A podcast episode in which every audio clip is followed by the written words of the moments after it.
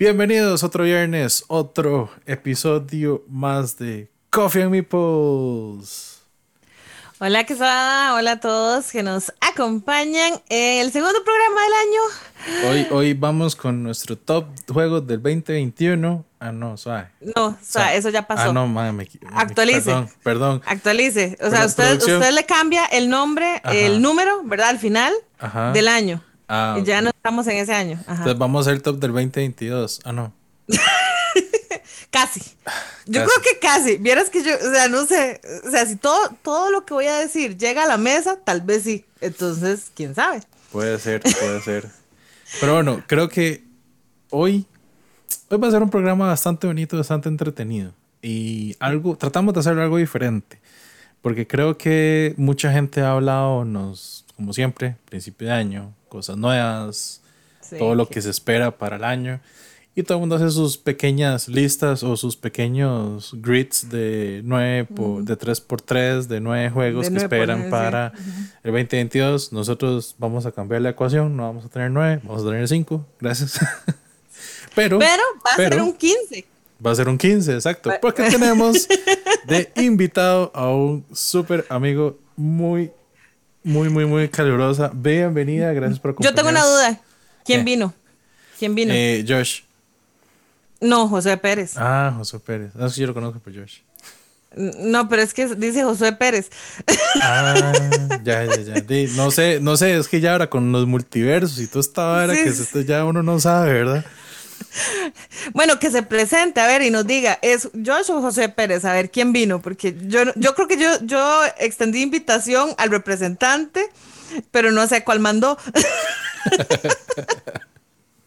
Pues muchísimas gracias por invitarme. Eh, realmente ya no sé ni cuál es mi nombre artístico ni cuál es mi nombre de verdad. Ya estoy pensando seriamente en cambiar uno por otro.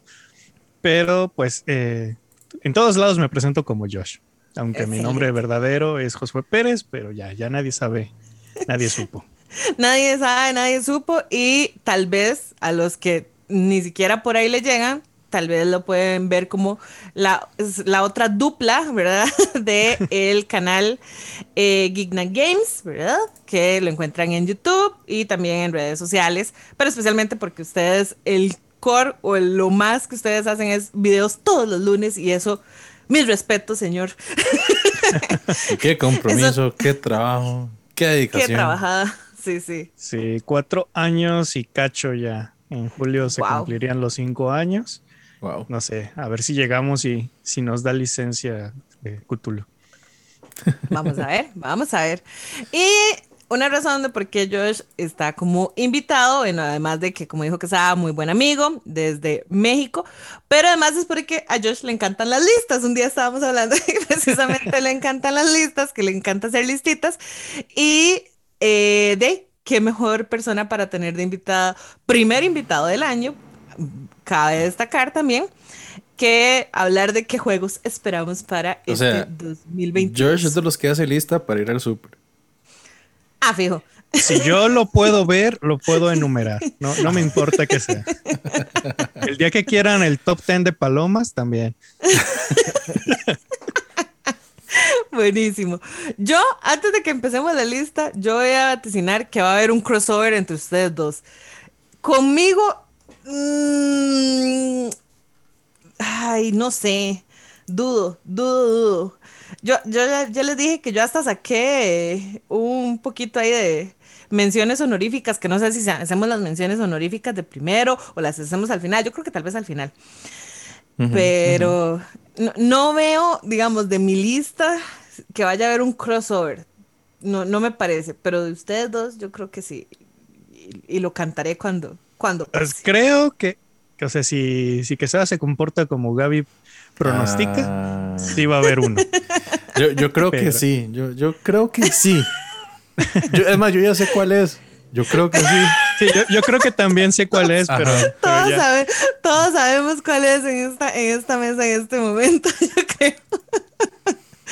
Y de Gaby creo que, o sea, si no sale Endless Winter, no, no sé qué está haciendo. ¿Será? Oh, será, será.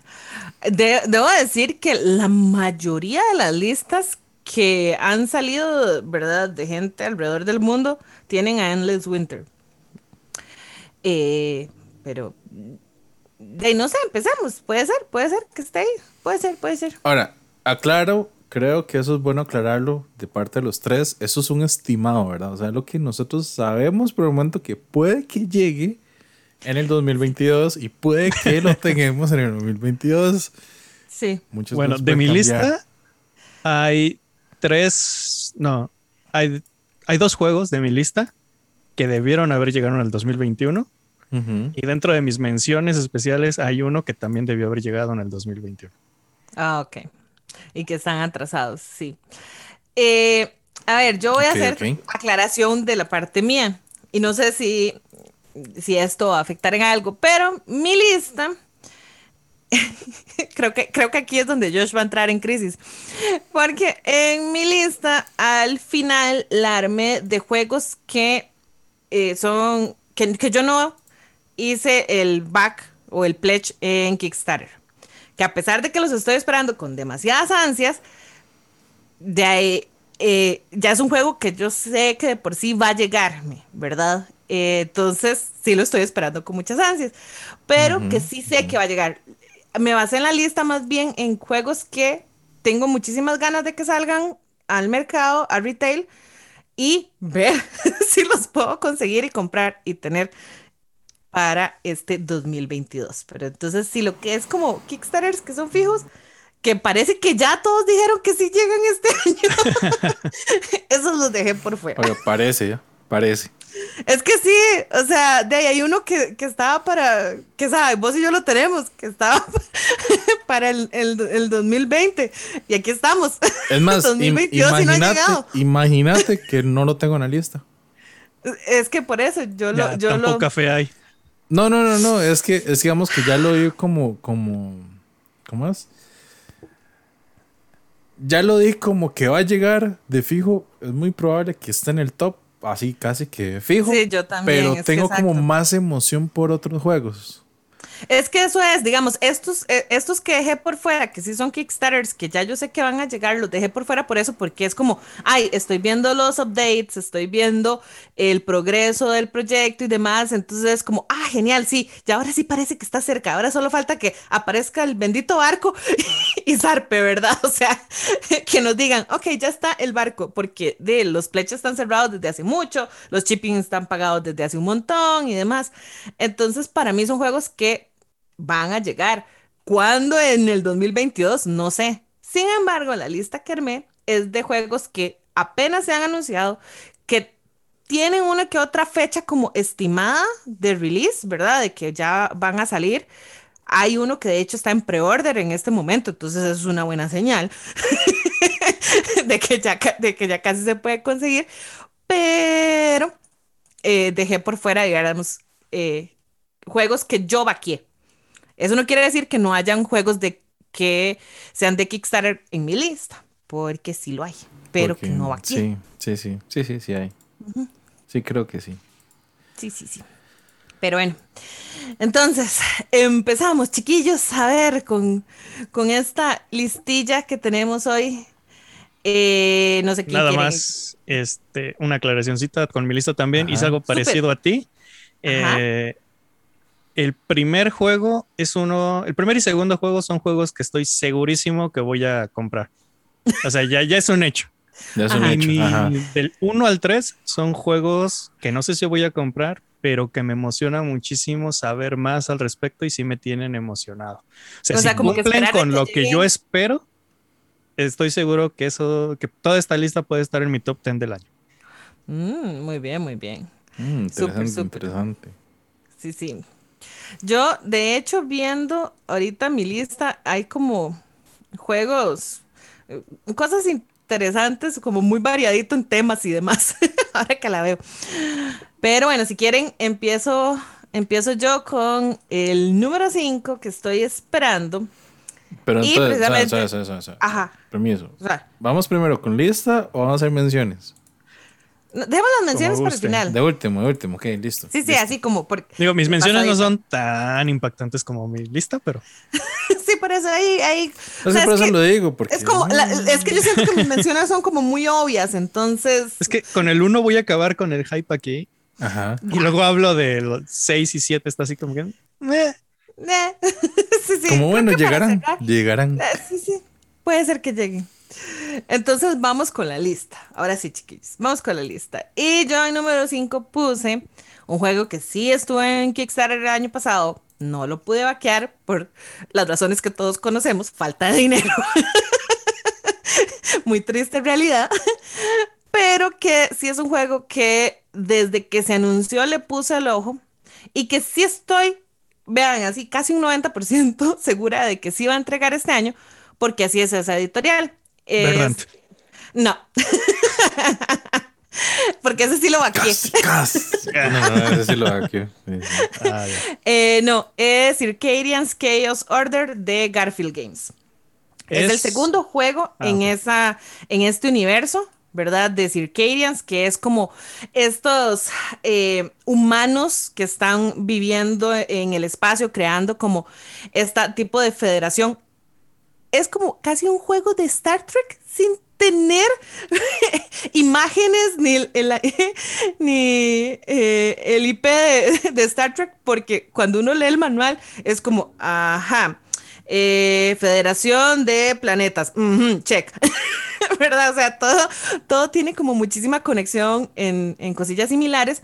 Y el juego, el, el, original o el base de Circadian First Light es uno de los juegos preferidos que tenemos Juan y yo. Nos encanta jugarlo a dos, aunque realmente jugarlo a tres o cuatro también es eh, muy interesante porque de pronto los espacios que tenés disponibles pues se limitan.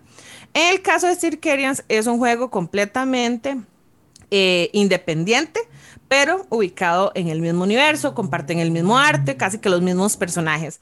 Y este es asimétrico, donde se tienen facciones es un juego que está más en el lado del wargame, ¿verdad? Pero eh, como estilo ciencia ficción y lo ponen como wargame porque lo que va a tener es un eh, área mayoría o, área influencia, ¿verdad?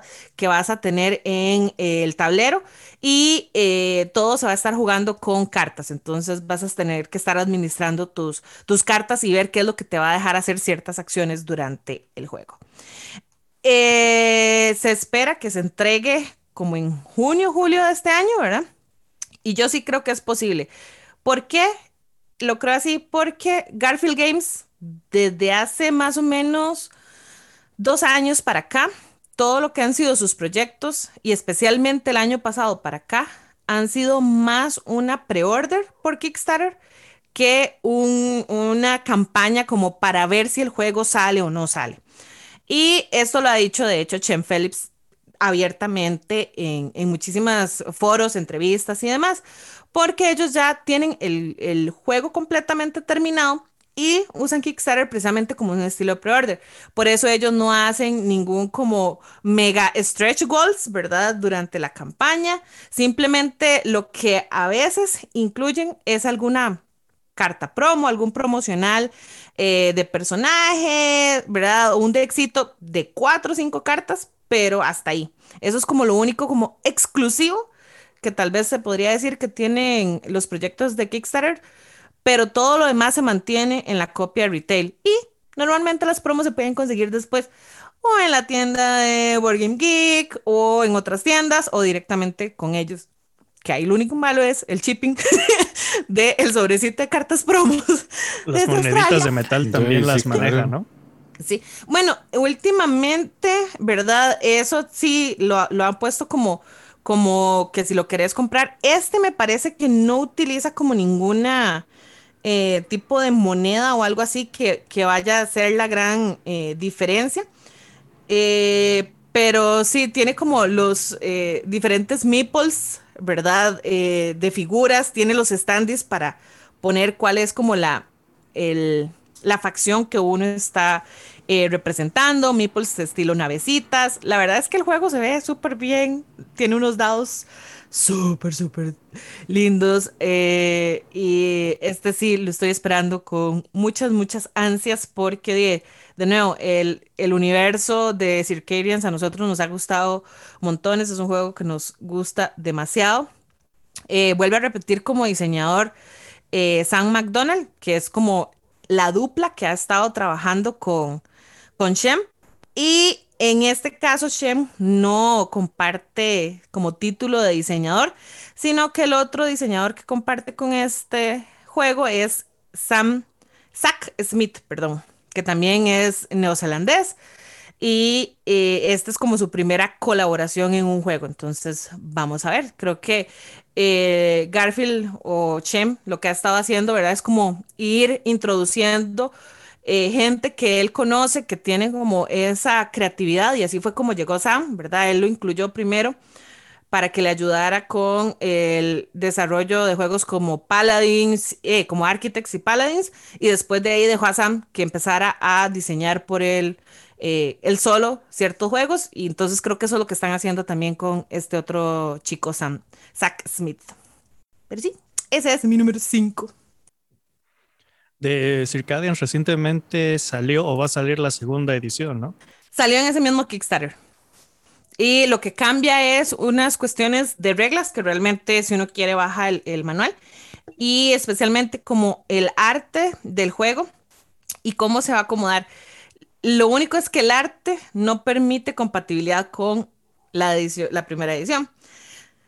Entonces, mi duda todavía sigue siendo si llegaré a cambiar mi primera edición por la segunda para tener la expansión. Es así, creo que me voy a esperar hasta que salgan la, la expansión, que esa sale supuestamente este año, el Kickstarter. Entonces, viendo ahí si realmente es una expansión que yo digo, wow, la necesito, creo que ahí sí me decidiría por hacer el cambio. Pero de nuevo, sería un cambio de retail que, haría. No, pero ahí es donde yo hago la propuesta. Nada más compras un, más bien un paquete de pilots, cambias el arte de la primera ah, edición, que quede precio al de la segunda. Eh, aplica. sí, sí. mis habilidades están apenas para eso. Pero sí, ese es mi número 5, chiquillos. A ver, ¿quién? ¿Invitado? Josh. Ok. Yo sabía que Shem Phillips iba a salir en la lista de Gaby de alguna forma u otra. Oh. El número 5 es no necesariamente por el que estoy menos emocionado, pero es el que sé de ley que voy a conseguir. Y para quienes no me conocen, pues Vital Acerda es uno de mis diseñadores favoritos, es mi diseñador favorito. Y entonces, en cuanto vi que anunció el juego, Mm, ya, ya lo quería. Ya cuando empecé a ver el arte, lo quería. Y después ya cuando le pude leer el instructivo y ver los videos, ya estaba más que convencido. Estoy hablando de Weather Machine. Otro diseño que va a salir en cajota grande de Eagle Griffon con el arte de Ian O'Toole. Así que, pues para que se mantenga toda la colección, pues ahora sí que uniforme. Y en este jueguito fiel a Vital la Cerda, vas a tener que seguir varios procesos para poder exprimir un puntito de victoria, dos puntitos de victoria, pero lo que vas a estar haciendo es, vas a estar en diferentes ramas de investigación para poder publicar teorías y poder este, estar ayudando a mejorar la máquina de clima que creó un científico en el mundo donde se desarrolla este juego. De hecho, una de las cosas que me llamó bastante la atención es que es el primer juego de Vital la Cerda que literalmente se aleja de la realidad. O sea, normalmente se va a o empleos o cosas científicas un poquito más aterrizadas y en este sí es un científico que creó una máquina que permite modificar el clima. Sin embargo, eh, eso genera el efecto mariposa en el cual eh, pues hice llover aquí en mi casita, pero le ocasioné un tornado a otra persona, ¿no? Y entonces tú estás como miembro de, del gremio de investigación de ese lugar y estás tratando de corregir y recalibrar la máquina. Entonces, también eso, el hecho de que se saliera un poquito de la temática que él maneja, ya lo había hecho antes con el juego que diseñó con su hija, pero era muy, muy influenciado por su hija. Entonces también quiero ver cómo ataca algo que no tiene tanta base eh, en el mundo real, ¿no? Porque muchos de sus juegos son basados en, procesos y demás. O sea, juegas Kanban y entiendes completamente el orden que debes de seguir de acciones para poder sacar puntos, ¿no? Y todo hace sentido si sabes un poquito de producción automatizada y cosas de ese estilo.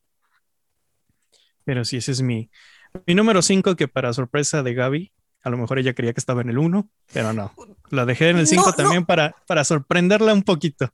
Tal vez Pero no en el poco, 1, eh. pero sí, sí esperaba que estuviera en el top 3, digamos. O sea, jamás en el 5. Eso sí me dejó como fuera de base, digamos. Pero entonces eso me intriga muchísimo más con qué vaya a salir. o sea, eso, eso me intriga. Que, que- que más hay en esa lista. Pero muy bien. E- e- ese era un fijo, ese era un fijo que te tenía ahí de por sí. Sí, de hecho, yo creo que es el único que sabes que está fijo. Ah, sí, sí, sí, sí, exacto. Así como vos sabías que iba a haber un, un Garfield Games ahí metido en mi lista, o sea, yo sabía que ese iba a estar en la tuya. Qué ¿Qué bien, está? qué bien. Ok, yo. Dios, acabo de hacer un par de movimientos ahí extraños porque me dejaron dudando con un par de cosas. Pero bueno, el último de mi lista, o número 5 de mi lista, eh, es un juego que dije, lo voy a dejar aquí de 5 porque sé que eventualmente lo tendré. Ahorita sé que no porque hasta las preórdenes están agotadas en Miniature Market, así que Oh, no. Chao. Eh, si alguien ahí como para mi cumpleaños se acuerda, dijo, eh, les gustaría ahí meter a la causa y lo ven, me avisan, y, ah, entonces ahí conversamos, pero bueno. Es el Merchants of the Dark Road. Oye, y la versión retail está hermosa. La versión retail está Bellísima, hermosa, o sea, el deluxe está bastante sobreproducido, obvio, pero el retail vale bastante la pena. O sea, el Greek Games en producción creo que no ha decepcionado, más que todo con el con la huya que generó el Honey, eh, Honey Boss. Este, ahora con este Merchants of the Dark Road se ve súper, súper, súper, súper genial. Y eh, bueno, y el diseñador a Brian, yo conozco a Brian, entonces con mucha más razón siento que este juego, eh, para él como diseñador, es un- el juego que espero que lo termine como de proyectar un poco más arriba. Porque sí tiene ideas muy interesantes. El juego se ve, o sea, li- literalmente el juego se ve como, como mencioné el otro día, que come mesa. porque el Que tengo de que decir cosas. algo, o sea, ese tablero la mitad es innecesaria. Podría ser solamente una listita y ya. Sí, Pero, pero no se vería tan bonito. pero exacto, no se vería tan bonito. Exacto, no se vería tan bonito.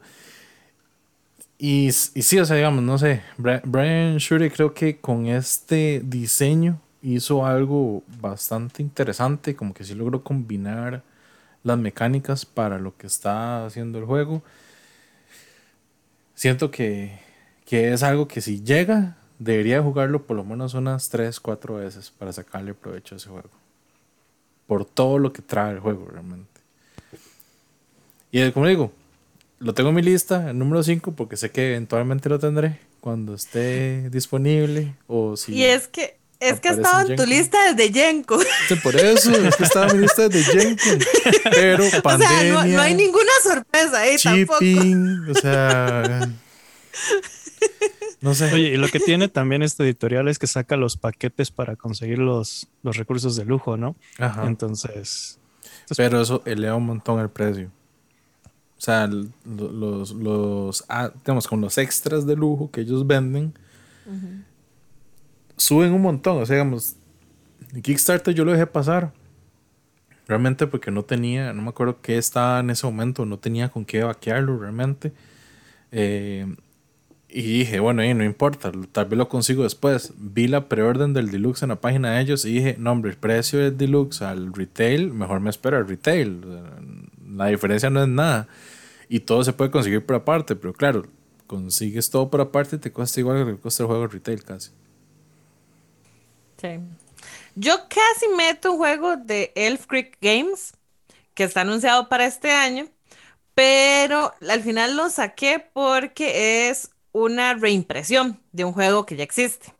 Entonces, por eso lo dejé afuera, que es Santa's Workshop, que antes lo tenía Río Grande, creo que era. Sí, ya sé cuál es. Eh, y todavía, Pero- todavía está, o sea, todavía se encuentra, porque sale en Amazon disponible. Todavía se encuentra. Pero el arte del juego original no me gusta para nada. Se ve horrible por todo lado que se lo vea.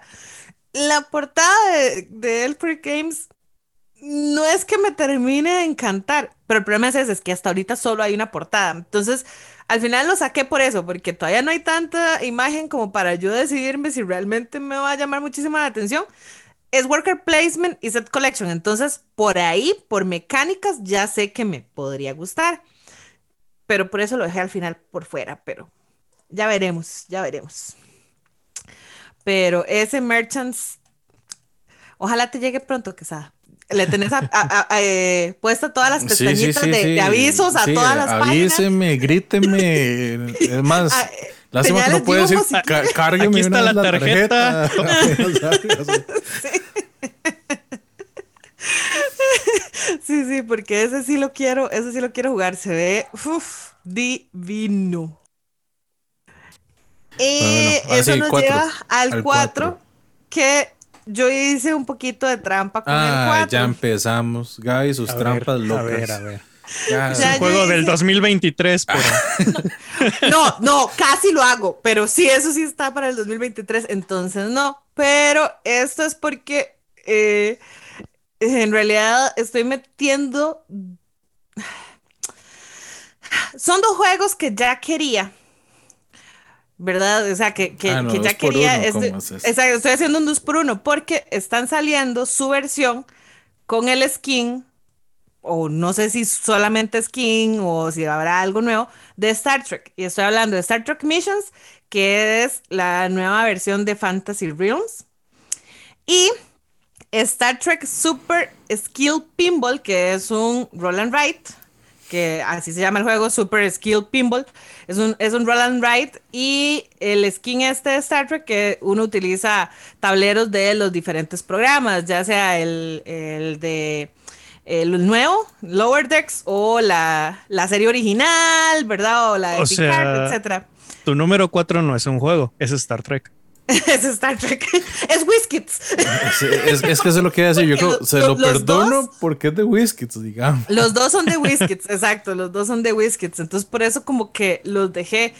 Eh, pero sí, digamos, el Fantasy Realms me interesa por las comparaciones que se han hecho con eh, Red Rising después de que lo jugué y me gustó y hasta terminó en el top, culpa de Josh y demás. y Star Realms, eh, Fantasy Realms, yo sé que es eh, que tiene algunas similitudes. Quiero ver cuáles son esas similitudes, cuáles son las diferencias que hay entre uno y el otro. Pero el detalle es que nosotros sí, acá sí somos bastante fans de Star Trek. O sea, ya mencioné que Circadias se nos hace como, ¿verdad? Eh, alusión un poco a todo el universo Star Trek con las federaciones y demás. Entonces, estos juegos y estos skins nos parecen interesantes, o a mí me parecen muy interesantes. El, el arte de Fantasy Realms lo odio, me parece horrible. No es que el de Star Trek Missions esté divino, ¿verdad? Porque son simplemente como imágenes de la serie, como con un filtro extraño encima. Eso me pareció horrible, pero bueno, nada que hacer. Eh, y el, eh, el, el Super Skill Pinball sí es un juego que yo vi mucho el año antepasado, si no me equivoco, creo que fue cuando empezó a salir. Y el año pasado le empezaron a sacar como versiones adicionales a este. Y como es un, un roll and write que yo sé que a Juan no le fascinan, tal vez si lo enmascaro por ahí con Star Trek, ¿verdad? Es como, tal vez no se da cuenta. Entonces tal vez sea un juego que podamos jugar un poquillo más seguido. Lo bueno es que tiene solitario como la mayoría de los roll and writes. Entonces eh, sí me pareció interesante que de pronto eh, Whiskits a todo le esté haciendo un, un reskin con Star Trek. Vamos a ver qué tal. Hay que sacarle jugo Ese- a la licencia. Ese Obvio. tal vez. Y es curioso que esté saliendo esa licencia ahorita. Más que no hay, digamos, proyección de nada más que la serie Discovery, digamos, a nivel No, de- es que, es que, no, no, realmente no, porque está la, la nueva temporada de Picard estrena ahorita, en febrero, si no me equivoco. Mm, La, la nueva serie que eh, va a seguir como todo lo que fue de los inicios antes de que estuviera Kirk, que es con el Capitán Pike. Entonces está por estrenar. Lower Decks, ya, ah, bueno, esa temporada, eh, esa serie que es sobre Pike, no ha estrenado la primera temporada y ya les renovaron la segunda temporada. Lower Decks, que es la nueva animada, va a estrenar la tercera temporada y ya les renovaron para una cuarta. Entonces, realmente el universo, para los que sí somos más trekkies que Star Wars, sí es un universo que está muy acelerado. De hecho, Discovery también todavía está eh, ahorita pasando su cuarta temporada y ya les renovaron para una quinta. Entonces sí es como que es un universo que ahorita está muy fuerte. Entonces creo que, digamos, lo que dice Josh sí es cierto. O sea, estaba aprovechando de que ahorita los, los trekkies andamos como con, ay, nos están, nos están dando pelota, ¿verdad?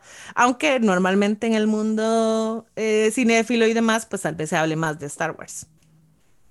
Sí, es que lo decía exactamente por eso, porque el mundo cinéfilo no ha, no ha salido, digamos, como una noticia. También es que si vos sos Star Wars, solo te va a llegar más información de Star Wars. Digamos, a mí me llega un poco de las dos, porque sí estoy más metida como en páginas que hablan sobre Star Trek, entonces uno se da un poquillo más de cuenta de estas cosillas. Pero sí, ese es mi número cuatro. Star Trek en sus dos versiones con whiskets. En sus dos versiones. Ahí. Sí. Sí, yo no estoy opuesto a que haya eh, segundas ediciones, pero sí que no sea nada más skins. Sí, aquí realmente eh, no estoy segura si, si solo reskin o no, pero ya veremos cuando, cuando salga, porque ahorita de, hay poca información y una que otra fotillo, ¿verdad? Perfecto. Bueno, con mi número 4 voy a contradecir absolutamente todo lo que acabo de criticarle a Gaby, donde le critico que use un reskin y donde le critico también que use una licencia. ¡Qué bien, qué bien! Te está usando un reskin de una licencia. Exactamente. mi número 4 es el Unmatch, pero de Marvel. Oh. El Unmatch de Marvel, que dos de sus cajas debieron haber salido el año pasado y no llegaron. Exacto es el único juego, un match, es el único juego en el que he comprado expansiones sin tener el juego base porque me compré el Deadpool y me compré el Bruce Lee para tenerlos listos porque quiero que mi, que mi un match sea puramente de Marvel y Bruce Lee. Entonces sí estoy muy emocionado, me gusta el sistema, pero nunca me ha atrapado temáticamente. O sea, no, no me llama la atención el Rey Arturo, Sherlock Holmes. Me gustan como para sus propios juegos, pero no para estar peleando con ellos, vamos. Entonces, en cuanto escuché que iban a sacar en un match de Marvel y vi que el primer pack trae a Moon Knight y Ghost Rider, ya, ya estaba vendido. Ya cuando vi que salieron todavía más, porque tenía miedo que fuera como el de Buffy, donde nada más era una caja y, y listo. Y cuando vi que iba a ser todo, dije, este es mi momento de meterme a un match. Y todo el 2021 me la pasé esperando. Y, nada más sentí mi corazón romperse poquito a poquito con la decepción. Yo, de hecho, yo he hecho en esa, en esa espera, te acompaño en esa espera, solidariamente. sí sé que por lo menos en GenCon a ciertas con, generadores de contenido de Estados Unidos les dieron una demo cerrada de esa versión de un match. Y dicen que es un juego completamente diferente. Yo tengo el 1 porque lo conseguí en una americana a buen precio. Entonces he jugado el 1. El sistema es sólido. Súper, súper, súper sólido. Es un juego demasiado fácil de aprender y enseñar y jugar. Y en media hora y ya se acabó el juego listo. Y he estado como loco buscando el Deadpool, pero lo que no me gusta es que el Deadpool cuesta, o por lo menos a, a, mí, que lo busco más en Estados Unidos, me cuesta lo mismo que un base que trae cuatro personajes y es solo un personaje. Sí. O sea, lo, lo, he visto caro por el momento. Entonces siento que también es como que la falta de disponibilidad de esa caja, por así decirlo. Pero eso de Marvel, a mí, con solo que me metan Ghost Rider, ya. Yo quiero agarrar esa mini y hacerle un trabajo de pintura así fino. De, de padre y señor mío. Ah, sí, solo porque está Ghost Rider, ya ahí, ahí está. Esa es otra cosa yo no pinto, entonces el hecho de que las minis vengan ya con un wash. Con un wash, uy, es, que se, ven, se ven hermosas. yo sé que Josh acaba de decir que a él, eh, Sherlock y los demás no le interesan y no sé qué, pero la mini de El Hombre Invisible es hermosa, es de las mejores minis que yo he visto, o sea, con solo su wash, es divina, es divina. Sí, y de hecho ese Cobble and Fuck de, esa, de ese que más quería. Pero, di, la verdad es que cuando conseguí esta primera edición, yo dije, voy a probarlo, a ver qué tal. y no lo conseguí realmente a un precio caro. Como.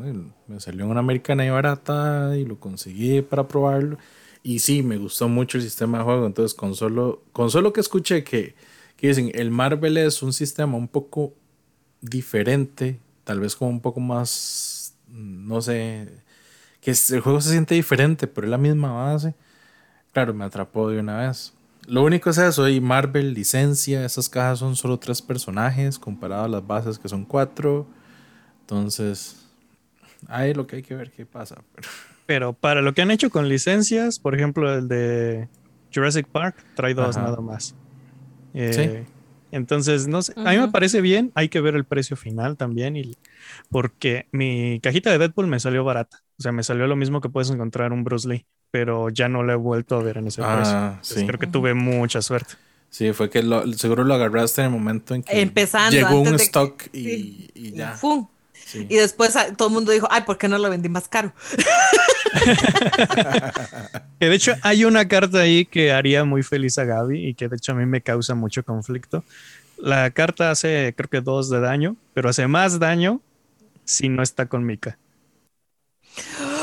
¡Qué bien! no, qué bueno. Entonces, entonces, si estoy jugando yo con el de Deadpool y de repente ven que saco una carta de la mica antes de jugarla, porque ya saben porque, ya sabemos qué carta qué es. Bueno, qué bueno.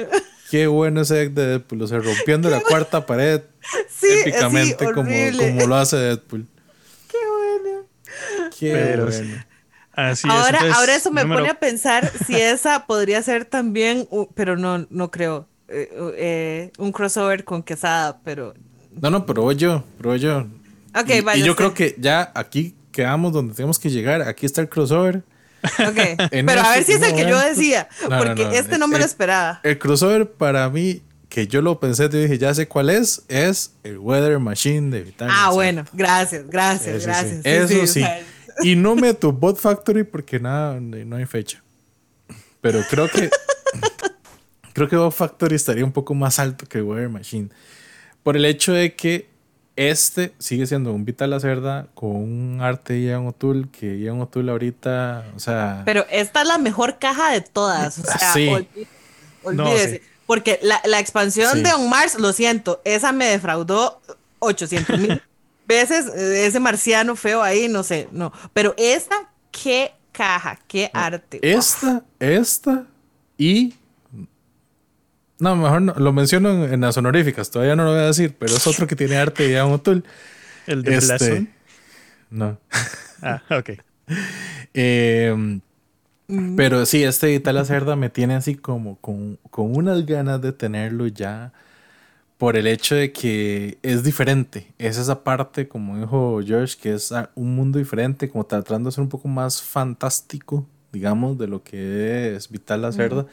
Pero siento que los juegos de Vital, en su punto de realidad, él es muy bueno haciéndote o haciendo que te metas en el juego como tal. O sea, que las acciones te hacen involucrarte tanto en el juego que entiendes el proceso del juego y lo que está pasando. Entonces, igual con Kanban, igual con este Long Mars, igual con el mercado de Lisboa. O sea, si entiendes lo que está pasando en base a las mecánicas de ese juego. Este, como es tan, no sé, como tan fantástico, como, como algo muy inventado, me llama mucho la, la atención porque siento que es de esas pruebas o Experimentos. Experimentos, sí, como decía yo, como los experimentos de Martin Wallace. son, son experimentos que de alguna forma calzan y, quedan bien. Entonces, quiero, quiero jugarlo. Es así, fijo, quiero que llegue ya para jugarlo. Sí, eh, me, me, les uno a jugar porque se ve muy bonito. Sí, y paréntesis, este, yo no vaqué a Weather Machine. Mm, ¿Por qué? porque Eagle Griffon es, o sea, vas a conseguir todo lo que viene en el Kickstarter un poquito más caro, eso sí, pero, pero sin problema se consigue. Yo, yo sí lo hackeo por una pequeña razón. el coleccionista que llevas dentro. El coleccionista que llevo dentro, desde que tengo Lisboa, que de Lisboa los estoy vaqueando, siempre que los vaqueo, los vaqueo con la firma de Editar la Cerda. Entonces tengo todas las firmas de Editar la Cerda de cada uno de los juegos. Entonces, de ahí. Por eso es así como lo necesito, o qué, pa. Pues sí es cierto. Por fuera se puede conseguir. Y de hecho, el Venus yo lo mandé a traer con la expansión del, del Long Mars, que todavía se viene de camino. Bueno, espero que llegue este año igual. Este, pero el Venus dije, di, sí, es uno de los primeros Lacerda grandes que va a tener Deluxe, pero sin la firma. Sin la firma. No importa. ¿Cómo, ¿qué, va a hacer tu, tu, tu pequeño coleccionista interno? Va a sufrir. Está Es- gritando y está pegando y patadas y rayando paredes, pero no, todo bien. En el momento donde uno sonríe y nada más le baja la lágrima. Ahí lo contentas con la mini de, de Galactus. Sí, es, es- es parte del desquite, dice uno. Qué bueno. Ven, bueno, entonces sí, entonces sí hubo crossover y era el que yo decía, muy bien. Ajá, entonces ajá. ya me quedo en paz. No sé si va a haber más crossovers, pero ya, por lo menos ya ese fue. Yo más bien creo, no sé, porque tengo miedo con lo que queda de la lista de Gaby, porque yo creo que tenemos un crossover, pero no estoy seguro. Pero dale, dale, Yo- dale. Yo, yo dale. dudo, pero bueno, no sé. Mi número tres es un cooperativo. ¿Qué? ¿Cómo? Ajá. Aló, sí, buenas. Eh, sí, Gaby, aló, ¿se encuentra? ¿Dónde está? El, el, mem- el meme de Terminator. No, esa no es Gaby. Esa no es Gaby está muerta. Gaby está muerta, corre. Pero, hear me out. O sea, escuchen, chiquillos, porque. Editorial. Plate Hat Games. Diseñador. Harry Hawthorne. Que es el mismo diseñador de Fábulas de Peluche, eh, Mesa Mystics. Mystics eh, Aftermath, que fue el que sacó creo que hace dos años. Este juego se llama Familiar Tales. Es el mismo estilo de juego, es un juego cooperativo de historia, de librito historia, donde eh, aquí todos tomamos forma de un animalito del bosque. es demasiado tierno y no puedo resistirme. El, el arte es hermoso, las minis están divinas, los componentes son increíbles y hace rato, porque ninguno de estos que acabo de mencionar los tengo. No tengo ni el Fábulas de Peluche, ni el Aftermath, ni nada. Y son juegos que desde que han salido me han llamado mucho la atención, porque siento que son juegos que sí disfrutaría mucho. Lo bueno es que tiene modo solitario, entonces si en definitiva quisiera tirármelo sola y hacer como toda la aventura de historia y ir probando los diferentes personajes, creo que es un juego que perfectamente podría usarlo de ese modo y hacer como la campaña y ver como los diferentes resultados utilizando otros, eh, ¿cómo se llama? Otros personajes.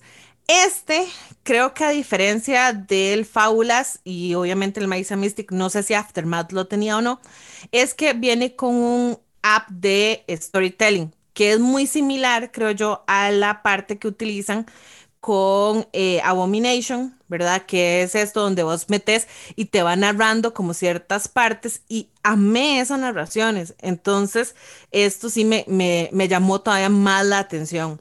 Entonces, di, yo tenía que ponerlo, o sea, de verdad, chiquillos, vayan a buscarlo. Es que la portada es hermosa, Familiar Tales. Entonces, tiene un, un zorrito, tiene animalitos así todos corrongos. Y yo dije, de ahí, grita Gaby por todo lado.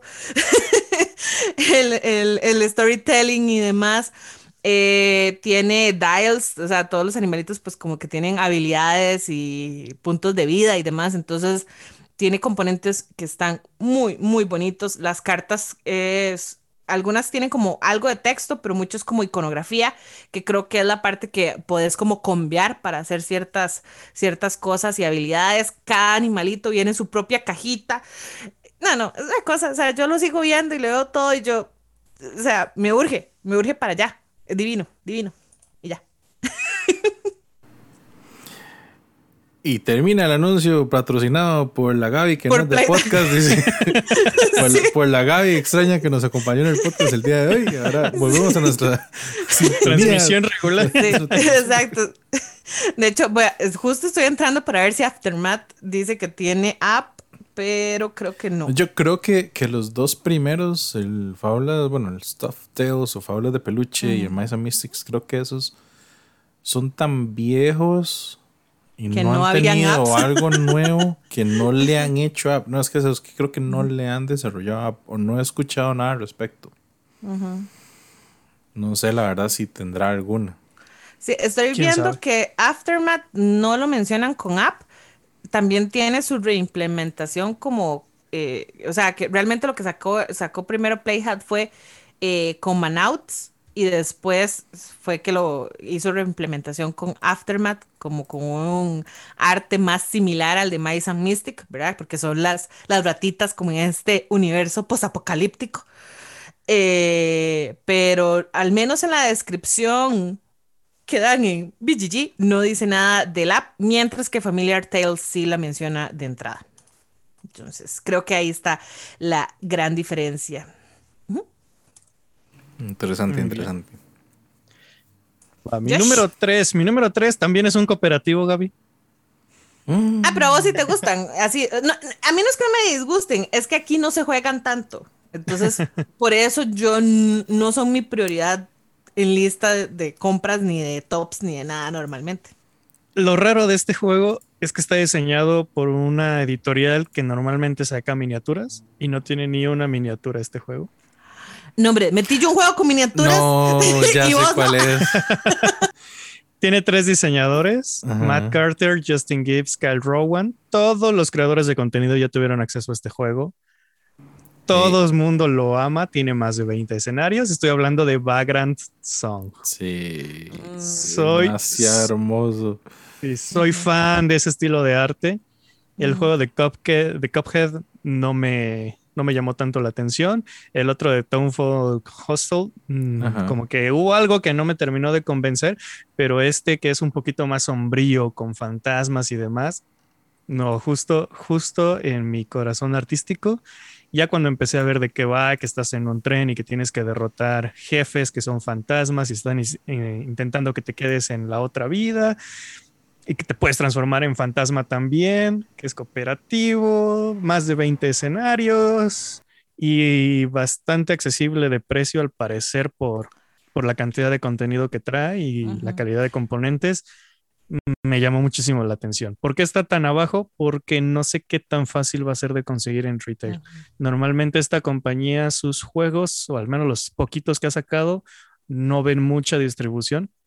Entonces estoy con las manos amarradas de que no sé si lo vaya a poder conseguir o va a ser de esos sueños de Kickstarter que se te fue y ya no lo volviste a ver. Pero, pero estoy muy emocionado por este juego. Me hace gracia dos cosas, ¿verdad? La editorial se llama Weird Miniatures. y no tiene ni una sola miniatura, ¿verdad? E, eso, eso es muy interesante. Yo sí la tengo en el radar, pero hay una razón por la que al ser cooperativo, ¿verdad? Como que la saqué. Y la otra es que al menos no dice que se pueda en modo solitario, pero no sé. O sea, supuestamente Board Game Geek dice que es de 2 a 4 De 2 a 4. Pero mira, Gaby, si algo sabemos de los cooperativos es que puedes tomar a dos personajes tú. Eso es cierto. Y ser feliz. Y ser feliz, sí. Eso es cierto, eso es cierto. Meterle a, ¿cómo se La fuerza, la regla de solitario, haciendo tú, Juego tu, otro, tu otro jugador. Mi otro yo. A ver, ahí sí juega Josh y Josué Pérez. Perfecto para la gente con personalidad múltiple. Muy bien. Y acabas peleado, ¿no? Es que no hiciste lo que... ¡Te dije! Entonces, en ese, en ese caso, se quedas peleado quién duerme qué lado de la cama. o los dos en el sillón. O los dos en el sillón. Qué bueno. Y el juego en la cama, ¿no? Así ya para. Porque el juego ganó, obvio. Exacto. Sí, pero. Pero este juego normalmente le. Soy muy. ¿Cómo decirlo? Eh, no me motiva mucho saber que hay un juego de campaña porque de repente es difícil jugarlo. eh, soy muy selectivo en qué juegos de campaña me quedo, pero el hecho de que este juego hace algo que tenía muchas ganas de probar en Bloodborne y en Soul, en, ¿cómo se llama? Dark Souls, sí, en el cual se centra todo en peleas de jefe. Creo que este jueguito es el indicado para yo tener una experiencia similar. No estoy diciendo que se parecen en nada a los juegos, pero el hecho de que cada escenario es una pelea con un jefe y un acertijo a resolver de cómo derrotarlo es lo que lo que me terminó de convencer, aparte del arte chulísimo.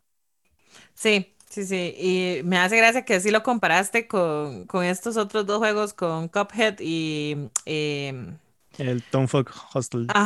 sí, porque el arte está muy, muy similar. Y debo decir que el, el Tom eh, ese también, acabo de verlo. Don't Fall Hustle. Eh, porque ya le está llegando a backers. Y perdón, pero sí se ve lindo en mesa. Se ve muy bonito. No, sí, sí, sí, pero te digo, el arte no, no hubo algo extra, pues, o sea, no hubo ese. El, llegó hasta el, todo el elemento de todo el elemento de terror de o de horror, así como.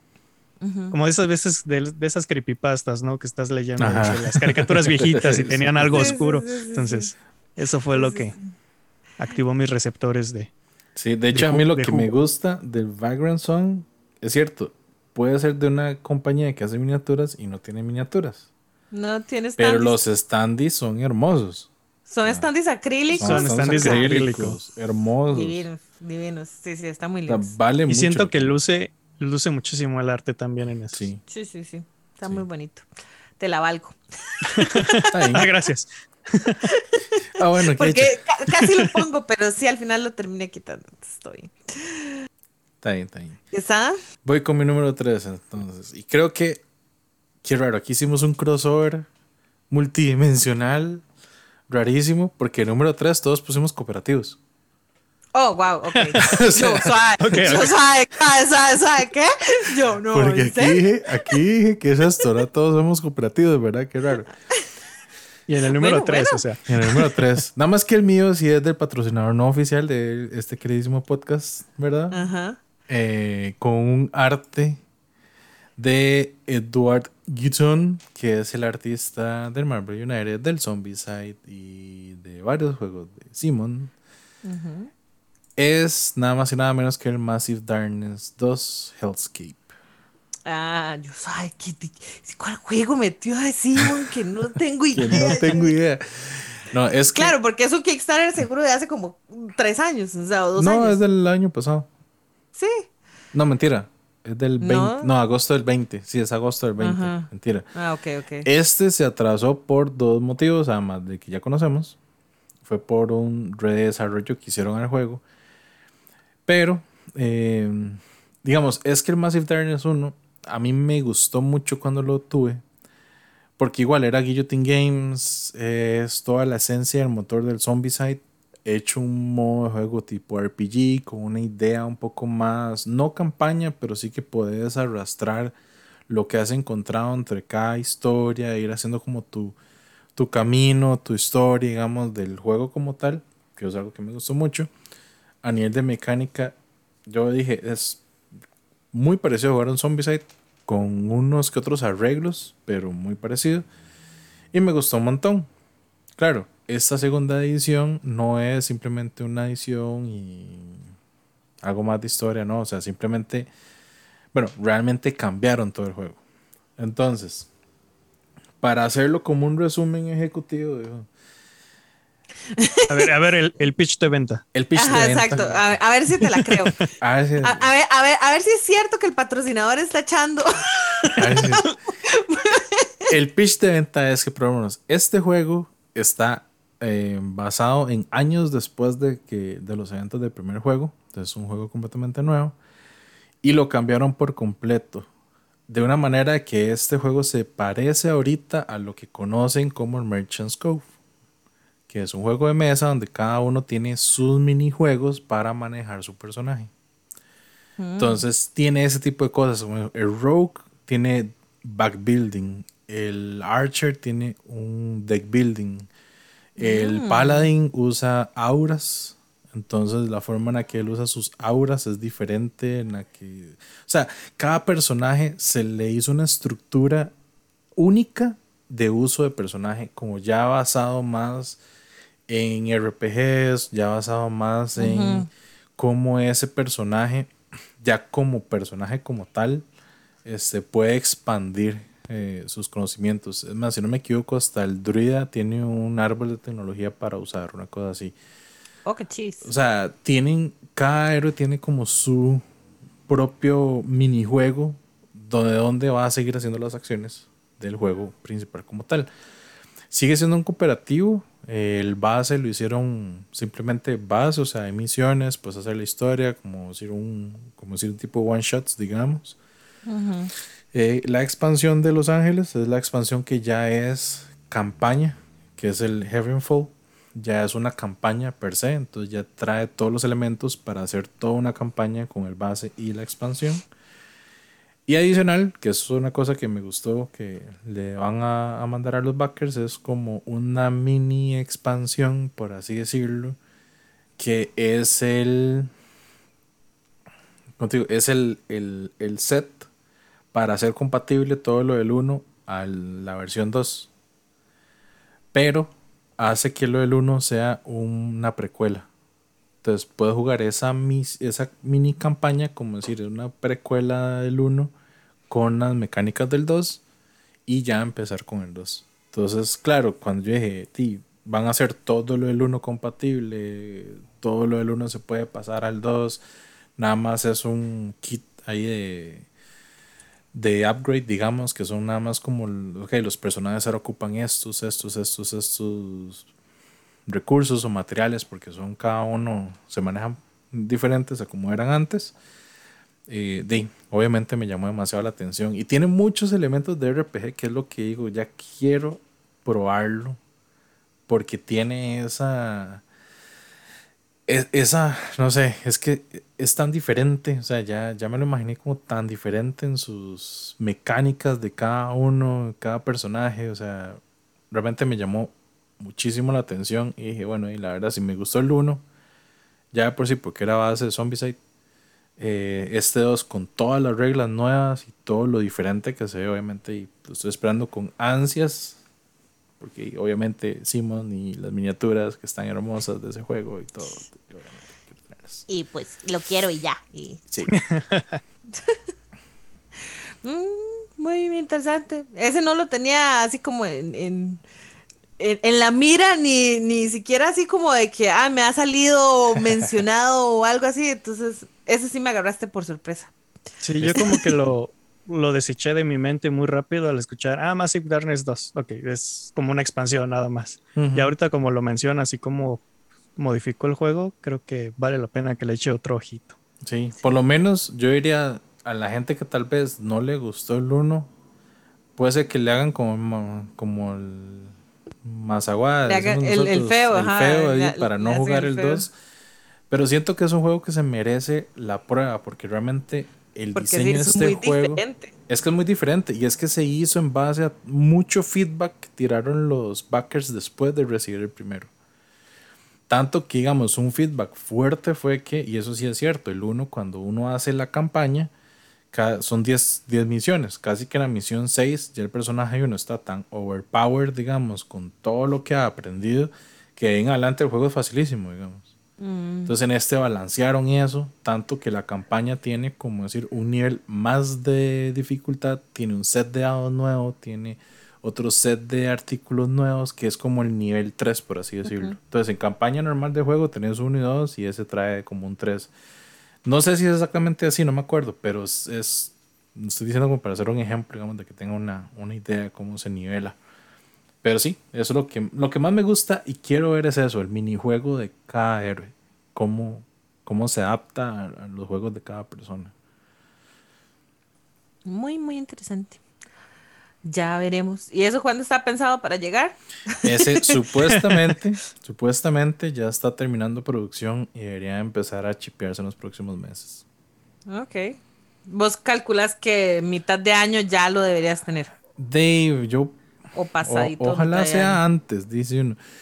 En no, las no, últimas. No, no, es que, es que eso es el punto. En la última actualización, eh, por así decirlo, por ejemplo, los hubs de, de Estados Unidos empezaron a cargar los barcos el 4 de enero. Mm. Entonces, pero eso digo yo, eso está como entre los próximos este los próximos meses porque es 4 de enero más o menos es como año nuevo chino, hicieron break. el parón así terrible ajá entonces ahí es como de ahí a que llegue. Entonces yo espero que tal vez marzo abril llegue. Ok. Muy ya veremos ese mega unboxing entonces también. De fijo. Y vamos al número dos. Uy, chiquillos, qué emoción. Uy, Dios, uy, Dios. Ay, ay, ay, ay, En mi número dos es muy chistoso el juego porque eh, desde que me llegó Role Player Adventures le puse el ojo porque venía en el eh, manual catálogo de, eh, de Thunderworks Games, ¿verdad? Como anunciado para este año como un nuevo lanzamiento. Lo chistoso es que cuando reviso el, el, el flyer este, ¿verdad? Hay un nombre. Y cuando me voy a Working Geek, le cambiaron el nombre. Le cambiaron muchas cosas, de hecho, porque en, en esto parecía casi un Roll Sí, sí. No, yo creo que fue, creo que fue que empezaron como anunciándolo de una forma y a medio palo decidieron darle vuelta a lo que iba a hacer. Porque lo que venía, digamos, el arte sigue siendo lo mismo. Lo que cambió sí fue el nombre. El juego se llama Ten Penny Parks y en la publicidad acá la tenían como Team Parks. Entonces, digamos, eh, le cambiaron un poquito. Pero acá me hacía mucha gracia porque venía con unas tarjetas y se ven muy similares en las formas de Tetris o de, de, dibujos de tetriminos, como le dice Quesada, de el Cartographers. Entonces yo creí que iba a ser un tipo Roll and Write. Cuando ya empiezo a buscar más sobre el juego me doy cuenta que le cambiaron el nombre porque ya yo estaba como en esa parte de eh, suscribir para que me lleguen como notificaciones y demás de los cambios que va teniendo o avisos o cuando suben fotos nuevas y demás. El juego es un juego de tablero. Hay un tablero principal, es un worker placement y cada jugador tiene un tablero individual. Y ahí sí, vamos a tener piezas en estilo poliómino que vamos a ir colocando, porque el tablerito del jugador lo que es es como un tablero verde, como decir un terreno que tenés árboles y parte de las acciones que tenés que tomar en el tablero principal es como de ir y cortar árboles para tener árboles, para tener espacio donde construir las atracciones del parque. Me, se me asimiló mucho también en estilo eh, como el tema y demás a The Grand Carnival, que ese, ese juego es del 2020. Yo lo jugué y me gustó muchísimo porque igual tiene ese puzzle, ¿verdad? De, ok, tengo que poner esta pieza aquí y si está puesto, gano más y si está puesto, me deja hacer estas otras cosas y no sé qué. Este, ¿verdad? Por lo visto es igual, como que tenés que ir construyendo, pero la otra parte que se me pareció más bien como a Dinosaur World o a Dinosaur Island es que al final de cada ronda se juega por cinco rondas, que son como cinco años que estás desarrollando este parque y, haciéndole eh, expansiones, o sea, expandiéndolo con más atracciones y demás. Pausa. Te eso de que cada ronda sea un año me hace sentir bien mal. Siempre que se termina la ronda, veo mi tablero y nada más tengo una cosa así como desperdicié todo un año y nada más. Eso? ¿Sabes, dónde lo siento más? En viticulture. No produje ni un vino, mi uva apenas se añejó. Sí. Un año en esto. ¿Qué? En esto. Me siento muy mal y fracasado en esto. Este cada año, entonces al final de cada año que hiciste las acciones que puedas hacer y demás, se va a medir por la alegría de tus visitantes. Entonces aquí es donde se me asimila, ah, se me asemeja, ¿verdad? Como a, los Dino. Eh, la emoción que a la gente le dio, ¿verdad? Es como la felicidad de visitar tu parque, la emoción que le diste por las diferentes atracciones. Eh, y la otra, ahorita no me acuerdo, pero son tres, porque es que el tablerito casi no se lee porque está como en amarillo, pero sí es como Thrill, Joy y algo más. Eh, y entonces vas a ganar eh, puntos de victoria por, por eso, pero el juego de hecho se ve de cajita muy pequeña, realmente, no se ve tan grande. las cartas, ¿verdad? Que porque uno se va a ir colocando como en este estilo de, carpa, ¿verdad? Como esa de los caballitos, ¿verdad? Como esa atracción de los caballitos. Entonces ahí están como los diferentes puntos y ahí es donde están colocadas como en esas direcciones las diferentes acciones, ya sea como cobrar dinero eh, o pedir préstamos, no estoy segura que, cómo será que, que, funciona. Las otras cartas que te van a decir como qué piezas vas a poder colocar de atracción, ¿verdad? Entonces, esas son ya las piezas del poliómino que te dice eh, cuánto cuesta, eh, qué tipo es y cómo lo vas a poder colocar. por lo que se ve en la foto, trae, y a mí esas cosas, no sé por qué son tonteras, pero me encantan, traen como tokens de billetes y a mí me fascina jugar con eso. O sea, eh, The Networks los tiene y siempre paso jugando con los tokencitos de, de dinero. Entonces, eh, este sí me gustó muchísimo. Es como parque temático eh, como de los años 70s, 80s por el tipo de arte, pero se ve bien, bien bonito. Y eh, la verdad es que Thunderworks Games hasta el momento no me ha defraudado con nada. Todo lo que les he comprado me ha encantado. Así que. Y es, arte de Vincent Dutrait, ¿eh? Dutrait. Chuladita.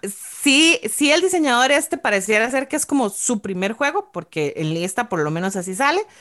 Pero eh, le tengo fe por, digamos, con todo el, equipo que hay detrás, ¿verdad? Eh, de ellos. Entonces, sí, me gustó. Y el arte, el arte está muy bonito. E, ese arte así como 60, eh, 70, eh, como muy llamativo, mucho color. Hay otro juego que es como de ferias. World's Fairs, Fairs, ay, ¿cómo es que se llama? Que también tiene como ese estilo, no me acuerdo si es del mismo ilustrador. De ferias, me acuerdo de On Fair, Fun Fair. No, World's Fair 1893 se ah. llama y tiene como un arte eh, similar porque es de una gran feria eh, de Chicago de, de 1893. Entonces, eh, tiene como artes similares, pero sí, no, no es el mismo, es no es el mismo artista, aunque está Betzuela ahí, pero bueno. Pero sí, este Ten Penny Parks me gustó, porque eso del Ten Penny me imagino que lo que es como la entrada, lo que costaba, por ejemplo, en la, en la época, ¿verdad? Y ese es mi número dos. Yo les quiero hacer una pregunta para el número dos. No han tomado sus dados, los han tirado y dicho, maldita sea, qué cosa tan aburrida, siempre tiene las mismas caras. ¿No? Yo sí. Y siempre, siempre me ve la cara del uno. ah, sí, eso es de ley. Pero una de las cosas que más me ha gustado ha sido el poder personalizar los dados. Hay algunos juegos que lo han intentado. Y para mi tristeza, ninguno ha sido así como que muy relevante. Ya vas a hacer el feo al Dice Forge. Ya vas a hacer la verdad, el feo. Sí, no, no, no, me gusta. es por eso que cuando escuché que el diseñador Thomas Lehman, que para quien no lo conoce, hizo Roll for the Galaxy, Race for the Galaxy, Res Arcana, va a sacar un juego donde todo se centra en estar personalizando tus dados. Haz de cuenta como un deck builder, pero con los dados. Yo estaba más que emocionado. Ya supuestamente iba a salir el año pasado, pero por cuestiones de producción no alcanzó a estar. Entonces ya es casi un hecho que sí va a estar en este 2022 y es Dice Realms, el nombre más genérico que se les pudo haber ocurrido. Pero ahí está. Más genérico y más real y más fiel al nombre del juego, digo yo. Ah, sí, sí, sí, pero. El, nombre, el nombre no me encantó, la portada tampoco se ve increíble, o sea, es un dadote con terrenos y ya. Es que, perdón, pero a Río Grande no le podés pedir mucho, ¿verdad? O sea, o sea, para empezar con ese logo que ocupa como media caja, o sea, ya vamos perdiendo. Sí, no, no, no puedo decir nada para defender a Río Grande, pero lo que sí puedo decir es que últimamente sus juegos me han gustado bastante. Estoy encantado con Beyond the Sun. Entonces, si le pusieron el mismo cuidado a este juego y aparte el pedigrí del diseñador me, convence bastante, creo que va a ser un juego de dados donde vas a estar conveando muchísimo y además es un juego que me intriga porque quiero ver cómo funciona el hecho de que también puedes estar atacando a los demás jugadores. O sea, no es un euro donde vas a estar construyendo tu motor y listo. Es un juego donde vas a los dados van a ser, pues ahora sí, tu principal herramienta para poder derrotar a los demás jugadores. Entonces, creo que aquí tienen muchísimo más peso los dados y la manera en que tú lo vas a crear. Quiero ver qué tantos combos permite hacer. Eh, la manera en que funciona, qué caras de dados puedes comprar es que hay 35 losetas aproximadamente y tú solamente vas a sacar cinco para el juego y esas son las caras que están disponibles y las caras tienen algunos poderes y vas a poder estar eh, activándolas. Entonces, aparte, cada juego es diferente, eh, la manera en que construyes tus juegos, eh, tus dados, perdón, va a ser también diferente y cómo interactúas con los demás jugadores, pues ahora sí que Esa es la partecita que más me interesa. Ahí es donde creo que puede caerse el juego para mí o de plano dispararse. Si es un juego sumamente agresivo, a lo mejor sí me voy a echar para atrás, pero si es un jueguito que tiene agresividad, pero al mismo tiempo te permite hacer varios combos y te permite personalizar un dado, así que digas, este es mi dado con el que me garantizo que hago daño y este me mantengo vivo y cosas así, creo que ahí es donde va a brillar el juego para mí. Yo, de hecho, lo tuve en la mira. Al final es que no me dio tanta chance como de seguir investigando más porque obviamente tiene dados. O sea, eh, también decía Gaby por todo lado. Y ahorita que estás mencionando eso de, digamos, como de, los convitos y un poquito de interacción, es como lo que me gusta, digamos, de Res Arcana, que de pronto estás conviando y, ah, ok, sí, te voy a afectar, pero no es una afectación tan grande porque normalmente ya casi todos los jugadores tienen eh, a mano alguna carta que bloquea como al dragón, que es el que siempre te trata de quitar como el, algún recurso y demás. Entonces, si esto se maneja como igual, me, me llamaría también mucho la atención, porque sí, sí se ve interesante, pero odio el arte. ¿Cuál arte? Es que eso, gracias. ¿Cuál arte? ¿Cómo? es como decir que Beyond the Sun tiene arte. A, mí lo que gusta de ese juego, antes de, que Gaby haga la respuesta a ese, comentario. no, más bien no es tanto que me gusta. Bueno, me gusta mucho la idea de, hacer los dados, pero la duda es qué tan estable es esa ficha dentro del dado comparado al Dice Forge. El dado se ve horrible. Es que el Dice Forge tiene cuatro puntos de anclaje en el dado. Ese solo tiene uno. Sí, que es el centro. Creo que es parecido al sistema que usó, ¿cómo se llama este juego? Rattlebones, o no me acuerdo, era, era Rattle algo, y que era así igual como de presión para hacer el dado.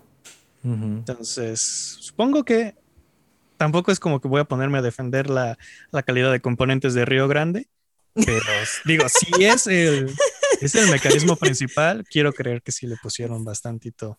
Sí, digamos, en, la, en la imagen no se ve porque sí es central, pero en el centro, si vos ves, tiene como igual las cuatro ranuras. Entonces, no debería quedar mal. Lo que va, la, cosa es si aprendieron de Diceforge de meter un componente que ayude a quitar las piezas.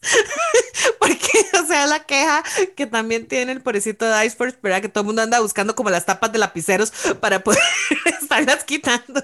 Pero las puedes quitar con la misma ficha, o sea, la misma ficha sirve como también, También sirve.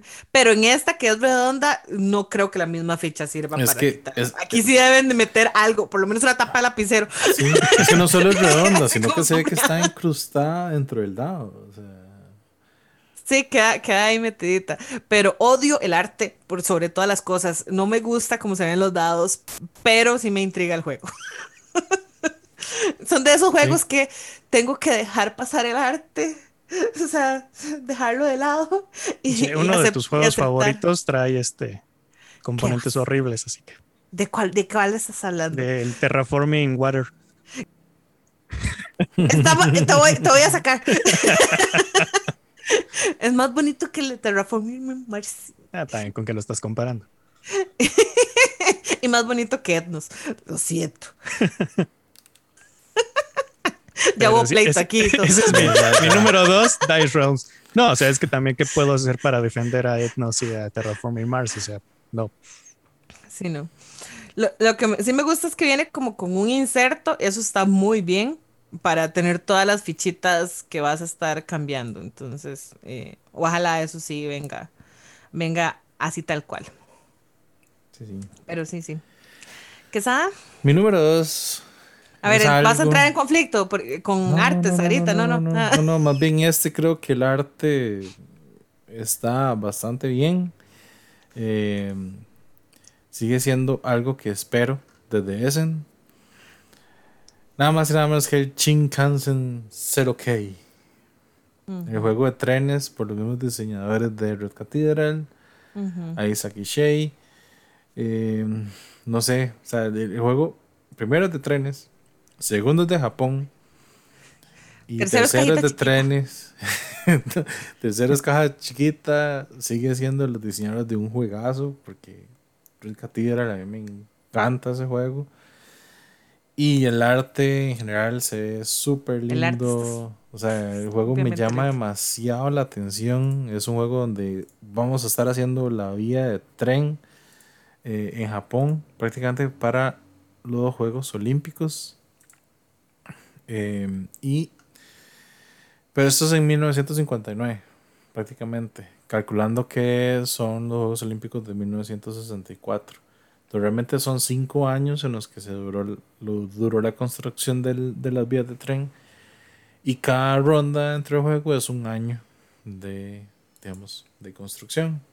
Espero que no pase como dijo Josh, que usted termina la ronda y dice que hice en este año, no hice nada. Puse los clavos. Puse los clavos. Este, no, me traje el acero para hacer el riel nada más, pero ahí tengo el acero. No sé, es algo que, que, me llama mucho la atención, pero más que todo por los diseñadores. Es eso que me, que me llama tanto la atención. El mapa yo lo veo y todo el arte se ve lindísimo, pero el mapa parece un...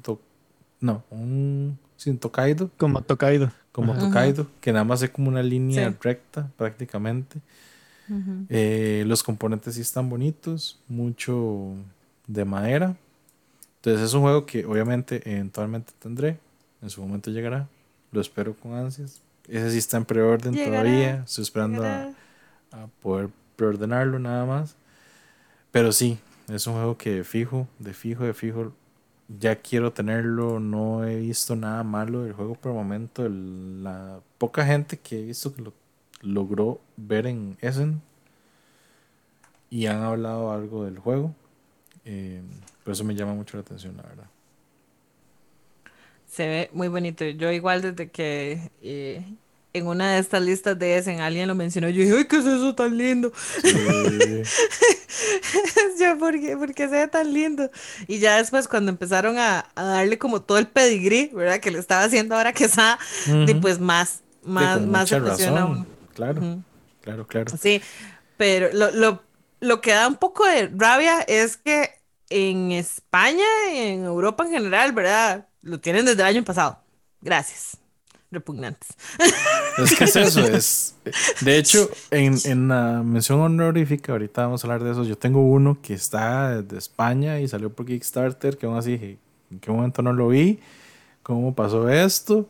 ¿Qué, ¿Por qué? ¿Por qué? Dios, eh, o sea, que alguien me responda, por favor.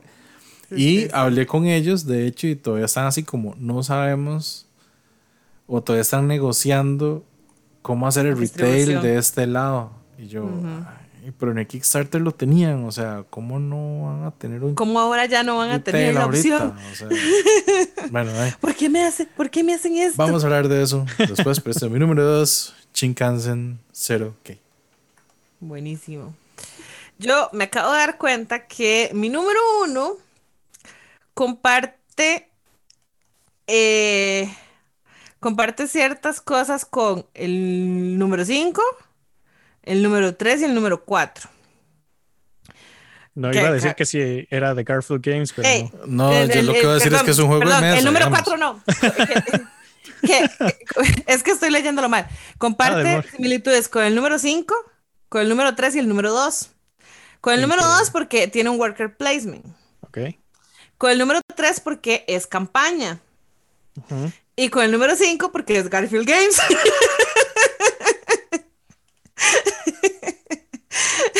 Era obvio. ¿Es el juego en solitario? Señor juez, Legacy of You. Sí. El, juego en solitario, el Legacy of You. Sé lo que apenas salió eh, la semana pasada, ¿verdad? que es un juego solo para un jugador, es un juego completamente en solitario. El diseñador de este sí es Shen Phillips. Eh, es dentro de su, esta sería su tercera trilogía, ¿verdad? Eh, que incluye Hadrian's Wall y Riders of Syria. Y es eh, lo que él ponía o, lo que explicaba en redes sociales, ¿verdad? Que es como una, una campaña que puede ir como cambiando, que es no lineal, ¿verdad? Entonces, es una campaña que hasta podrías como devolverte y rehacer y no sé qué. Y me gusta que digamos que sea solo para un solo jugador porque de por sí ya Hadrian's Wall para mí es un mega multisolitario, ¿verdad? O sea, bien, bien puedes jugarlo solo. O sea, no te afecta en nada si no tenés a alguien más con quien jugarlo. Y de hecho yo siento que yo lo, lo he disfrutado más en solitario que las pocas veces que lo he jugado eh, contra otro jugador, digamos, porque en realidad lo único que hay es que se sacan una o dos cartas más porque no hay un jugador y es simplemente para un tema de intercambio de como de mercancías que utiliza el juego. Y en este caso Legacy of You es completamente en solitario y, y es, no sé, o sea, eso me intrigó. Garfield, esto es como la primera vez que hace uno así. Eh, lo que dice es eso, ¿verdad? Que es como usted puede completamente resetear todo como para tratar de utilizar alguna otra de las eh, de las opciones de, personaje que trae la campaña. Eh, la campaña termina una vez que usted gana o pierda siete juegos, supuestamente. Entonces, eso también me intriga. Entonces, no sé qué, si al final realmente de los siete juegos hasta ahí llegaste, aunque hayas perdido, o cómo es el tema del reseteo, ¿verdad? de la campaña. Y nada, está muy bonito. Y el problema es que ahorita hay muy poquita información y muy poquitas imágenes. Eh, este no va a salir por Kickstarter. Este, igual que Hadrian's Wall, igual que Riders of Syria, son juegos que van directo al retail. Entonces, eso sí quiere decir que este juego está prácticamente listo para que salga, creo que es a mediados de año, más o menos. Ese es. Mi Yo lo vi, me llamó la atención, pero necesito saber más como para emocionarme. Yo es que después de Hadrian's Wall, lo hypeada que quedé, o sea, eh, como me llegó ese juego, no, no puedo decirle que no a este. O sea, imagínate que lo puse por sobre la tercera trilogía, digamos, que esa sí es la de que va con Riders y con Paladins, ¿verdad? Que, la de Wafers. La, de Wafers. De hecho, yo creí que iba a estar. No, me llamó más la atención esta. Sí, sí, sí. Josh. Mi número uno. Mi número uno es el que espero sea mi juego Legacy de este año. en el que el que quiero enfocarme. Eh, no la voy a hacer larga porque voy a hablar mucho de él porque estoy súper hypeado. O sea, ese va a ser fijo el número uno. ya. Es que si cumple con todo, eh, el número uno es Divinus. Mm. Ah, el de Lucky Dog. Sí. El de Lucky Dog Games, así es. El diseñador es Philip Milunsky. Probablemente acabo de asesinar a sus ancestros con mi pronunciación de ese apellido. Lo hizo Lucky Dog Games y es el mismo diseñador de Destinies, por ejemplo. Oh. Destinies siempre estuve a tres pasitos de conseguirlo, pero no me terminaba de convencer. me encanta el sistema de, de experiencia que usa. Es, un sistema muy limpio, muy personalizable y bastante llamativo.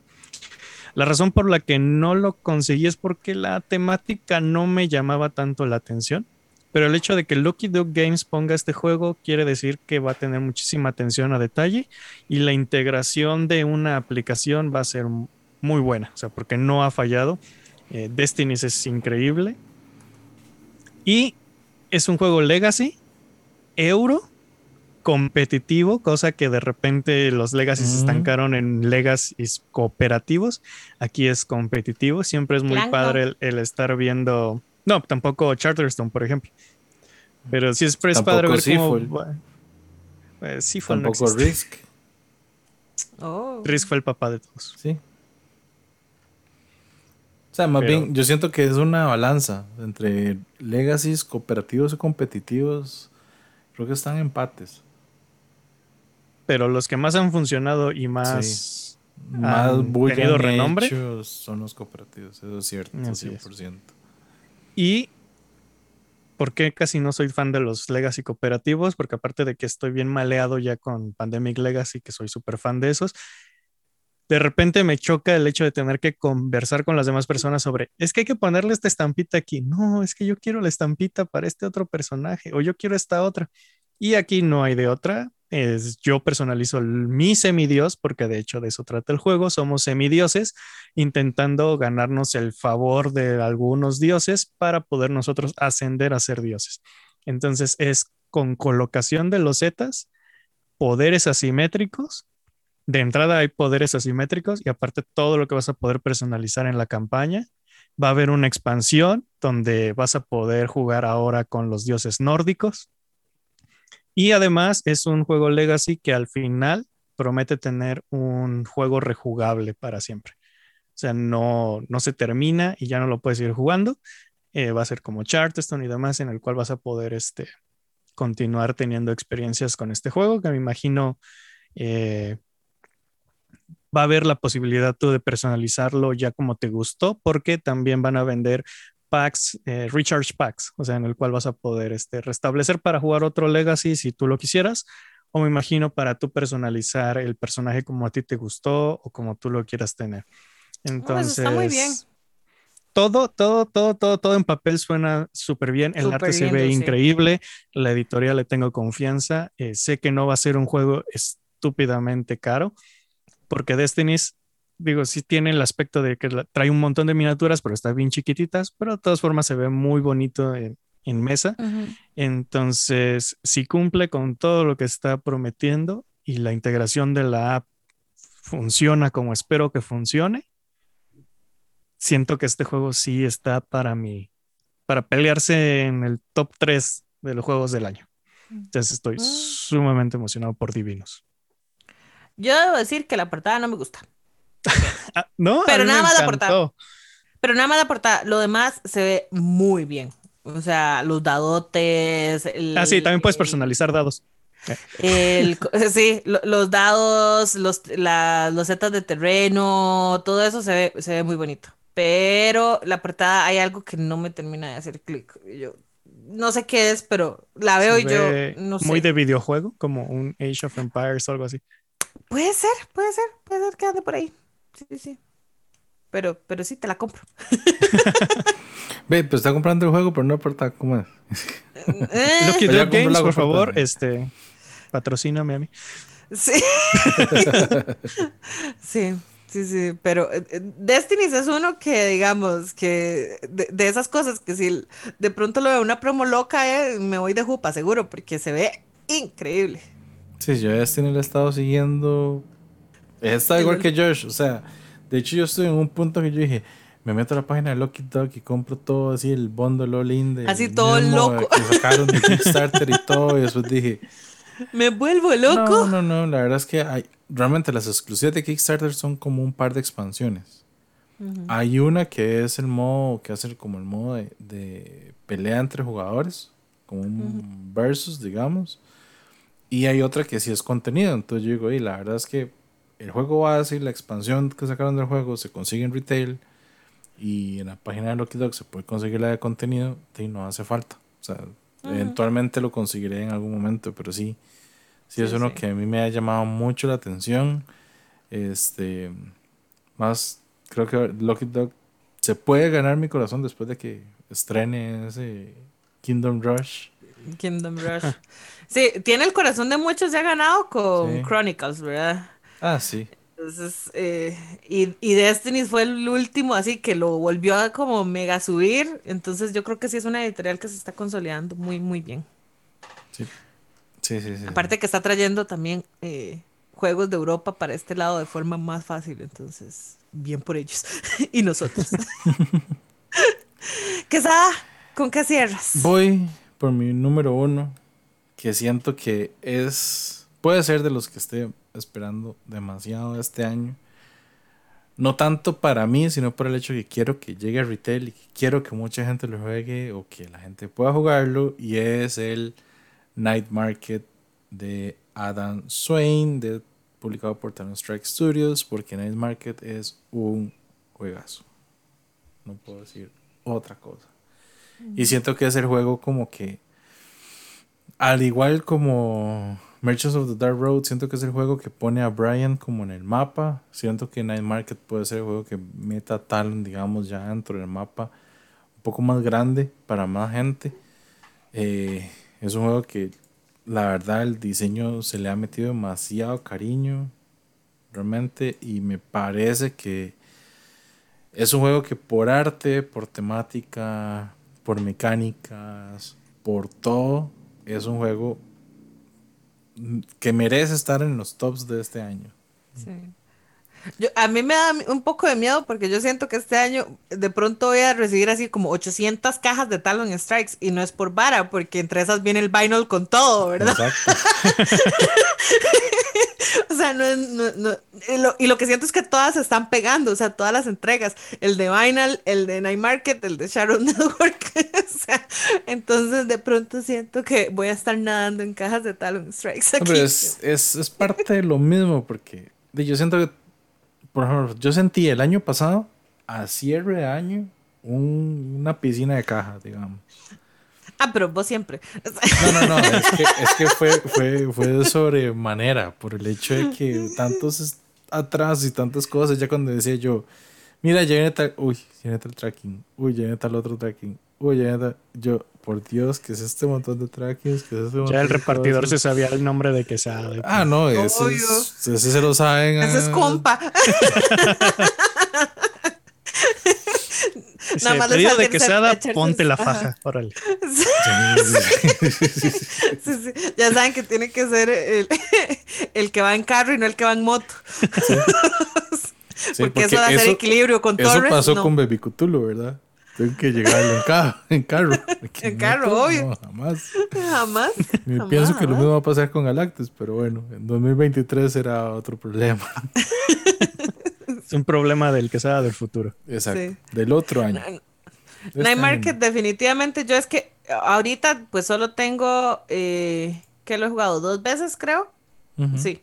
Sí, la vez que lo jugamos live y el, el playtesting. Y que además sé que ha tenido algunos cambios de, diseño para mejoras y demás, como, como has dicho. Pero de hecho, todos los, o sea, si tuviera que hacer una lista más grande de menciones honoríficas, todos los de Talon Strikes estarían ahí.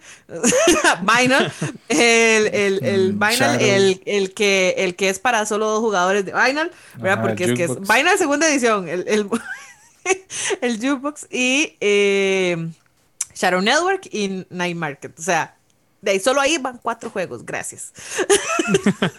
Sí. o sea, entonces ahí, estarían mis cinco, casi que mis cinco menciones, pero digamos que Talon Strike como editorial sí es algo que estoy esperando, obviamente, para este 2022, porque son muchos juegos los que van a llegar. son muchas cajas. Eh, pero muy bien, muy ventaja es que las de Talon son cajitas, ¿verdad? Sí, sí, sí. O sea, no sé qué tan grandes. No, no, ellos eh, tienen el, tamaño, digamos, como el de Public Market y el del Binance de Holiday. O sea, lo que cambia es el grosor. Pero el tamaño es el mismo, es un estándar de ah, ellos. O sea, ellos dijeron que ese va a ser el estándar de nuestras cajas. La cosa es. Va a ser así. Ancho, digamos. El ancho es lo que varía. El, grosor. Mm, Qué tan profunda o no sea la caja. Ok, ok, Esto es bueno porque luego editoriales que se quedan con un solo tamaño y estás teniendo que usar una prensa para meter los componentes. Entiéndase Garfield Games. Ajá. Ahí sigo yo con mis cajitas chiquitas. Oye, le, falta, le faltan como 10 centímetros de fondo a Paladins, perdón, pero. De hecho, sí, porque con todo y, inserto lo estoy viendo ahorita, ¿verdad? Lo que te enseñé que el día que esa como queda levantada la caja porque por los tableros, o sea, es imposible. Pero bueno, ahí está. Deja mi cajita. a ver, menciones. Yo creo que lo que voy a mencionar, todo va a entregar este año. En mis menciones para ir terminando, creo que sí, pero puede que no. Pero todo parece indicar que sí. Eh, está, obviamente, el que dijo Josh, que no puse en mi top, que es Endless Winter.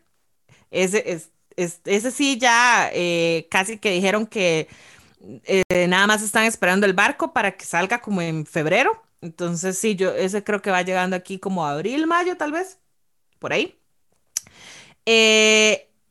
ahorita me acabo de poner a dudar con uno, pero bueno, Verdant, a ver si queda en el top 5 de este año, como todos los Flat Out Games pasados que han sido Calico y Cascadia. Monsters on Board, que es de la gente de Final Frontier Games, que ese igual tuvo un atraso, estaba para entregarse el año pasado, pero em, todo, todo este tema del, ¿verdad? Que ya hemos hablado millones de veces, eh, atrasó las entregas y la producción, además de que ellos están produciendo junto con Monsters on Board el eh, Spooky Manor, que es como otro jueguito en, como en ese universo de, de monstruos, fantasmitas y demás. Entonces, como que el producir los dos al mismo tiempo, a pesar de que fueron, uno fue campaña de Kickstarter y el otro supuestamente era solo retail, como que atrasó la cosa. Eh, a ver, ¿cuál me falta? Wonderland's War, que está mega atrasado. yo, pero yo creo que sí va a llegar este año. No sé, que sea. Todo dice que supuestamente en abril llega, ¿verdad? Todo dice, ¿verdad? Yo hasta que no lo vea aquí, o sea, porque pobrecita la gente de Skybound, pero normalmente no, sus tiempos no. Simplemente no, porque ofrecen el, oro y nos dan el oro y entonces es el problema, ¿verdad? Cuando usted ofrece el oro y da el oro, pues hay atrasos porque como que no se hubo buen cálculo ahí. Y el último, que ese sí, no estoy 100% segura si se va a llegar este año, a pesar de que Board Game Geek dice que sí, es eh, Eleven, el Football Manager Board Game de Portal Games. De Portal. Que sería como un euro mega pesado sobre cómo mantener tu equipo de fútbol. Cosa que el Barça no sabe. Debería de jugarlo. Debería jugarlo, A ver si acaso. Pero esas son mis menciones. Josh, ¿tienes menciones? Eh, sí, no tantas como tú. sí, tú, tú. Ah, ah no, pero a mí me, quedaron, me, quedaron, me... quedaron uno, dos, tres, cuatro, cinco, seis, siete, ocho, nueve por fuera. Eh, pero iba a seguir contando. no, bueno. No, no. El, una de las menciones es un juego que la BGG dice que es del 2021, pero la BGG está mintiendo. Porque Muy poquitos backers lo consiguieron y sé que apenas va a estar disponible y es Stroganoff. Ah. Stroganoff del mismo diseñador de Gugong. La verdad me llama bastante la atención. Se ve hermosísimo. Sí, muy guapo. De hecho, ni siquiera necesita la versión del lujo y se ve bonito de todas formas.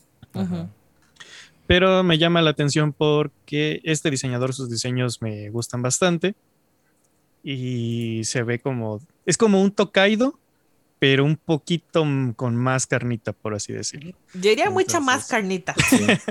mucha. mucha más, está bien. No quería tirarle tanto a Tokaido, pero pues sí. Entonces, por eso es que... para, mí, para mí Tokaido es hermoso y, y se quedará aquí porque es de esos como juegos ok, no tengo que pensar mucho qué es lo que ocupo hacer ni setearlo, o sea, entonces, pero este yo creo que sí es mucho más pesado. Digo, andas consiguiendo pieles y vendiendo y demás. Sí, sí. Se ve muy bonito. Y el número 7 es un juego que me llama por la temática y es Pessoa. Pessoa es de la misma compañía que hizo Café Pitágoras ah, Games. Ah, ese sí Y está inspirado en, ahora sí que en el personaje, el escritor, poeta Fernando Pessoa. Y lo que somos es que somos como sus seudónimos y estamos en su cabeza. Y es un worker placement en el cual vamos a estar tratando de conseguir inspiración pues para estar eh, escribiendo poemas y demás. Entonces cada uno de nosotros es un seudónimo que está dentro de la cabeza de Fernando Pessoa y está intentando eh, conseguir poemas y escribir y darle inspiración y demás. Se ve bello, pero me quedan debiendo de nuevo, igual que café. Es aquella, aquella portada con arte divino y entras y las cartas son todas simples y yo, entonces, ¿en qué quedamos? Sí, es, es exactamente el mismo problema, pero aquí va a haber algo que te va a gustar, Gaby, porque es algo que disfrutaste en Cascadia. Y el juego eh, tiene módulos en el cual lo puedes ah, jugar de manera familiar. y luego ya le puedes agregar más para hacerlo super más crunchy y hacerlo pesadito y todo. No todos los juegos logran hacer eso bien y cuando lo logran, a mí, a mí me ganan, digamos, definitivamente, porque entonces es un juego que yo sé que puedo sacar con diferentes estilos de personas a su nivel de, y de eh, capacidad, ¿verdad? Porque no todo mundo disfruta un juego que sea demasiado estratégico y prefiere un juego más sencillo. Entonces, cuando un juego realmente logra eso, que mantenga el feeling, ¿no? Exacto, que te mantenga, todavía sintiendo que... el juego no cambió eh, eh, estrepitosamente, ¿verdad? Sí, mantenerlo es el punto. Sí, sí. Siento que es donde está el punto. Sí, sí. Y el otro juego, ya el último, es uno que ya mencionaste, Gaby. Es uno que no vaqué porque se me hizo muy caro y necesito saber un poquito más. Es Eleven. Ah. En la temática me súper encanta. No necesitaba un Dice Tray en forma de estadio de fútbol. No quiere decir que no lo quiera o que si alguien me lo regala lo necesita. ¿Cómo que no? Digo, pero, pero no lo necesito, estamos de acuerdo. Sí. Dicho eso, la verdad. Fue, creo que lo que dejé por fuera fueron unas expansiones, pero el Dice Tray sí me Oye, Gaby, pero tu, tu personaje de rol no juega fútbol. Este sí. hay muchos universos de rol. pero soy fanático de los juegos este, económicos y de administración de recursos. Entonces, este juego me llamó bastantísimo la atención por la temática. Aunque no lo parezca, aunque casi no hable de eso, soy fanático del fútbol. Y, este me ganó por, por ese lado. Es, siento, o sea, quiero que me sorprenda y que me guste igual que, por ejemplo, me gusta Preta Porter en el cual es económico y la temática. yo te lo pongo así. Yo estaba, ¿verdad? Que si vaqueaba o no. Que Sada había dicho, ah, yo creo que voy a pasar. Se fue a Gencon y estando en el boot de Gencon, yo creo que vaqueó. de Portal Games. así, a ese, nivel, pero casi. casi, casi. Pero eso fue donde, de hecho, me acuerdo, porque esa misma conversación la tuve con el que me explicó el juego de Portal en boot de Gencon. Como ya habías, ya habías entrado, fue donde yo dije, bueno, y si Guy entró y yo estoy pegado con He-Man y He-Man me va a ah, quitar toda la plata del mundo porque ocupo el castillo de Grey School, ¿verdad? Este, di, obviamente no, pero cuando, cuando me lo explicó, digamos, al juego a nivel económico, hacer un juego económico tiene mucha lógica, tiene un flujo de turno muy interesante porque son, cada jugador tiene como tres tableros y ese es el flujo del turno. Entonces tienes como un tablero donde está el el Ese estadio. es un juego come mesa. Sí, es un juego come mesa. Pero lo, la ventaja de que no es come mesa, pero para uno como jugador, el tablero central, que es central la cancha, es pequeñito. Es pequeño, no es un tablero. Es que no, no es un Lisboa. Sí. No es un sí, Mars. Sí, mega tablero y mega tablero jugador, ¿verdad? No. Ajá, sí, sí, sí. Entonces, en eso sí. Con Dinosaur Island, por ejemplo qué tan come mesa es. Es más come mesa Sí, se ve que va a ser mucho más come mesa. O sea, e, eso de que a cuatro jugadores mi mesita no da. igual que el World, el World es súper come mesa. Bueno, menos que el Island, pero come mesa igual. sí, sí, porque uno al final se termina más bien colocando la, la, loseta con el espacio que uno tiene y no como el que... Exactamente. Como en la vida real, o sea, ese terreno ya no lo pudimos comprar. Ah, sí, exacto. Entonces vamos para este otro lado. Sí, sí, sí. Pero, lo que me gustó mucho es la estrategia en el, en el flujo, como decir, es que hay una parte donde decís, ok, este es el estadio y es y llamada gente por medio del sponsorship. Entonces el sponsorship te da la plata para poder pagarle a los maes de los jugadores. Entonces ya donde le pagas a ellos eh, los de mejoras condiciones, algo así, que es lo que te da el paso al tercer tablero que ya la colocación de cada uno eh, dentro del, campo, el, jugador como tal, qué habilidades tiene, qué estas tiene, para ver, digamos, cuán, cómo va o cómo resulta el partido, por así decirlo, para ver cuánto income tenías para el otro. De hecho, algo que me llama mucho la atención de ese juego es que yo siento que va a ser muy bueno a dos. O sea, que tal vez a más lo que pasa es que se haga muy largo, pero que siento que a dos va a ser así como el, punto divino del juego, me parece. Me da como esa impresión. Es que es por la temática. Es un juego de fútbol, de uno contra uno. Es por temática que hace impresión. Como yo lo vi igual con una explicación a dos jugadores, no puedo decir, digamos, a más jugadores cómo será, pero, Pero Ahí habría que ver si a más se mueven más ciertas cosas como del, del mercado y de cartas y eso, pero eh, yo espero que funcione bien. ¿Qué hay tus menciones? Ay, Dios mío, ¿sabe para sacar la lista aquí? lista de día de niño. y- No, yo tengo varias menciones. Voy a pasar por unas bastante rápido. Que una es un juego raro. Porque es de una empresa que se llama Hobitu. No, Hobiti, perdón. No hay. Es un juego que se llama 303, bueno, 303 eh, Squadron Board. Es un juego de guerra de uno de los escuadrones más emblemáticos, si no me equivoco, en la Segunda Guerra Mundial, eh, para confirmarles.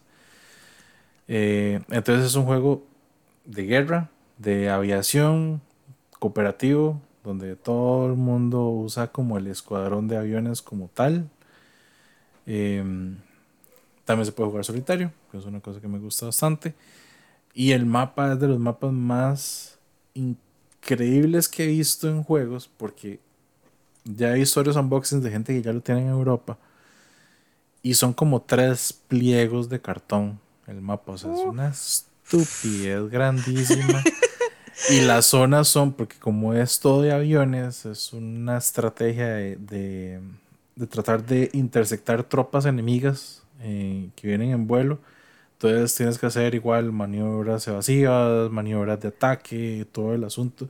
Entonces tienes ese, ese mapa que tiene tierra, océanos y es grande en el sentido de que puedes moverte casi que por todo lado del mapa, te da mucha libertad y realmente está basado, digamos, en que cada piloto que usas dentro del juego es un piloto este, real que formó parte de ese escuadrón. Entonces trae igual toda la historia de ellos. Este, yo lo veo aquí que viene hasta con un libro de arte y historia del juego. Entonces, lo que tengo que acordarme bien, viene camino. ese debería venir de camino, pero este es de los que se ha atrasado, después avisan que era producción, después avisan que otro y bla, bla, bla, bla. Entonces, bueno, ahí va. Ha estado ahí en casos. Pero sí, es, es de los juegos que este, este año, de hecho, me van a llegar muchos juegos de guerra por aquí. De, de Que fa- sada bélico. Sí. De Phalanx Games me estoy esperando otros que no los puse en esta lista, pero los estoy esperando. Pero este es uno de los que más me interesa por el hecho de que son peleas aéreas entre aviones. Y realmente no tengo Suena ningún juego así y no he jugado ningún juego así. Y al ser cooperativo me gusta, porque yo sí soy de cooperativos. Y me llama mucho la atención, pero sí quiero ver, quiero ver ya el producto final, ya teniéndolo, digamos, qué tal se maneja. Eh, uno rápido es el Darwin's Journey de Thundergriff Games, que obviamente yo sé. Qué portada más linda de ese juego. La portada es hermosa. De, yo me dejo influenciar demasiado por Man vs. Meeple y ellos sí dicen que es de los worker placement Euro games así más tops que han jugado. Lo necesito, digamos. Sí. No lo iba a vaquear porque tengo el de On, eh, on the Origin of Species, que es la misma idea de Darwin. Pero este como que al final me atrajo porque tiene otras cosas. Y más ya teniendo, digamos, Tan Garden de ellos, viendo la producción de Thundergriff, todo el asunto, ya dije, bueno, no, la verdad es Sí, que sí. sí lo voy a vaquear al, al final. Eh, esta otra mención va por partida doble porque son juegos de Papilang. Entonces- ya, ya, ya, ya, ya haciendo, ¿verdad? Eh, Ah, trampa, trampa. Entonces, bueno, uno es el Marvel United de X-Men de fijo, porque eso eh, va a llegar y va, va- lo voy a disfrutar un montón cuando llegue de fijo. Pero el que más tengo ganas de que ojalá si llegue este año es el Truck Bank Legends. Ese no sé cuál es. Es basado en un juego de rol, de un RPG, eh, que son libros de rol como tal. ¿Cómo, Eh, ¿cómo dijo que se llamaba? Truck Van, o sea, T-R-U-D-V-A-N-G, Legends. Ajá, ya me salió. Bank Legends. Truck Bank. Ajá, Sí, está basado en mitología nórdica, que eso es algo muy Oh. chido. Es cooperativo. La mecánica principal es un tipo de guerra backbuilding, que también es push your luck con el backbuilding. No me gusta la portada, pero bueno. es el arte del libro de RPG, digamos. Sí. O sea, y eh, bueno, el RPG es de Riot Minds, de hecho. Las minis están muy chidas. Sí, el arte, el arte también es de. Ah, no. y eso fue el arte- Kickstarter también. Sí, el arte de Paul Borner. No es de. Creí que era de Adrian Smith, pero no, este es de Paul Borner. Que también tiene un arte muy parecido al de Adrian Smith. Un poco más oscuro, Ay. creo. Hay una mini ahí de un caballo zombie que, Ah. wow. wow. Bellísimo. Me, eh, la imaginé jugando en- el rol con ella. Es el token de primer jugador. No, y también es, es un juego que por las minis también lo estoy esperando porque se ven increíbles. Sí, mucho es el diseño original, digamos, del juego de rol. Entonces, es algo interesante, pero yo dije, ok, el juego de rol no lo conozco. Lo llegué a conocer por parte de este Kickstarter. Entonces, no es que lo leí y sé cómo es el- la mecánica, no, sino que empecé a buscar como historia del juego como tal. Y sí, mitología nórdica, tenía algo interesante. El, este juego como tal, lo que más me gusta es que el mapa, las zonas, eh, como es una campaña, va guardando lo que va pasando en la campaña. Entonces lo que vas abriendo son eventos que son tarjetas y la tarjeta se queda dentro del mapa. Entonces el mapa tiene, el tablero por así tiene pegadas, como así decirlo, micas o fundas, donde pone la tarjeta y la tarjeta queda ahí en el tablero. Hasta que hagas algún otro evento que haga algo, cambias esa tarjeta por la nueva. Entonces ya cambiaría lo que pasa en esa zona. Entonces es, es un concepto interesante. Eh, sigo, siendo, sigo diciendo que es un como otro de esos experimentos raros de Bien LAN, raro. de hecho. Porque sí, el, el- el tipo de mecánica de pelea, hacer backbuilding, push your luck, tiene, tiene lo suyo, ¿verdad? Entonces ese es uno de los que más O sea, estoy esperando. Sí, porque Wonderland's War tiene lo mismo.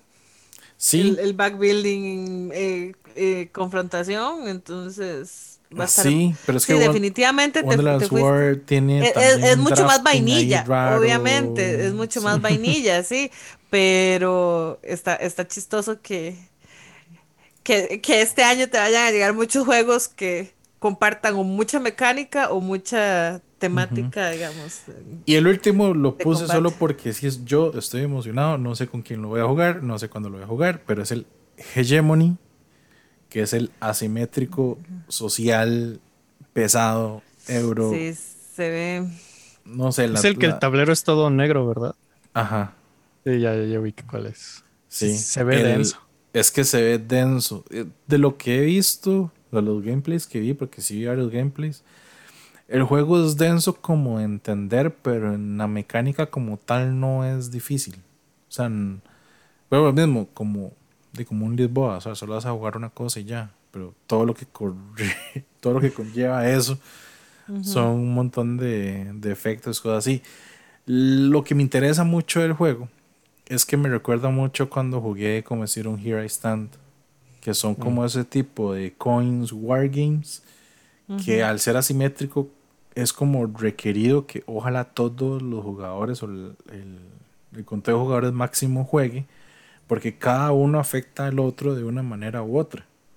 Y como este es toda la sociedad como tal, o sea, estamos hablando de que es la clase obrera, lo que hace la obrera afecta a la, capital, a la capitalista o a la media clase, y eso afecta al Estado, porque el Estado tiene que darle lo suficiente al capitalismo para que el capitalismo le dé los empleos al- a las otras dos clases.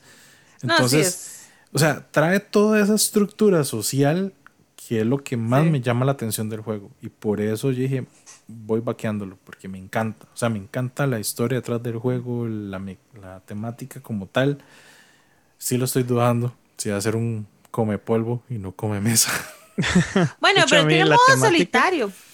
Sí. Sí, a mí la temática fue lo que me alejó, porque lo vi, empecé a leer más o menos de qué trataba, cómo funcionaba, me llamó muchísimo la atención, empecé a ver la temática y ah, yo tengo algo con los juegos tanto históricos como que reflejan la sociedad actual, que tienen que hacer algo muy, muy especial como para que yo me anime. Y es más este mi, mi problema, ¿no? A lo mejor ya jugando lo digo, no manches, esto es lo mejor que me había pasado en mi experiencia jugona, pero de entrada la temática sí es una barrera para mí. Sí, yo empecé igual contra los coins y todo lo que es GMT, yo empecé así como, ay, como un asimétrico que esto, que lo otro. Y jugué en el Cuba Libre y no me acuerdo cuál otro y quedé así como, wow, estos juegos son impresionantes. O sea, la historia atrás del juego, lo que hace dentro del juego, cómo, cómo los mismos eventos históricos los maneja el juego. Me, me, o sea, me ha impresionado demasiado. Y no sé, con este como que tengo esa misma idea, como que tengo esa ilusión. Entonces estoy en lo mismo, como lo quiero por la ilusión de, de la idea del juego como tal. Sí me imagino que va a ser demasiado pesado y explicar esto va a ser un dolor de cabeza, pero Sí, no, no es como con cualquiera que te vas a poder sentar y tienes como que decir, tenga paciencia, todo va a salir bien. No, y aparte son de esos juegos en que la conversación que se va a desatar, también tienes que pensar con quién jugar ese tipo de juegos. Exacto, exacto, porque es igual, no todo el mundo está preparado para esa conversación. Sí, no. No, definitivamente que no. Pero bueno, ven, así llegamos al final de un programa más con Top. Eh, de lo que estamos esperando. Ya vieron que la lista es eterna. y de todas formas, entre nosotros acabamos antojados. Así de, ciertas cosas. Pero lo, bueno es que, digamos, eh, creo que solo, solo hubo este, ¿verdad? Como crossover. Yo sí compartí un par ahí con, con Josh que dejé como de lado. Pero además este año se supone que vienen un montón de cosas que ni siquiera puse en, línea porque digo yo, bueno, no sé, no sé, o sea, me interesan, pero hasta que no lleguen. Y de hecho buscando como que qué quería poner, me encontré un juego que yo dije, lo quiero y lo voy a tener, pero me di cuenta que sale hasta el 2023. Entonces, sí, casi lo pongo, porque yo dije, lo necesito en mi vida. Marvel Zombies. Ah, no. No, no, no, no. E-, ese, es un crossover con ustedes. No, no. Este, este se llama Fit to Print y es de Flatout Games, pero sale hasta el 2023.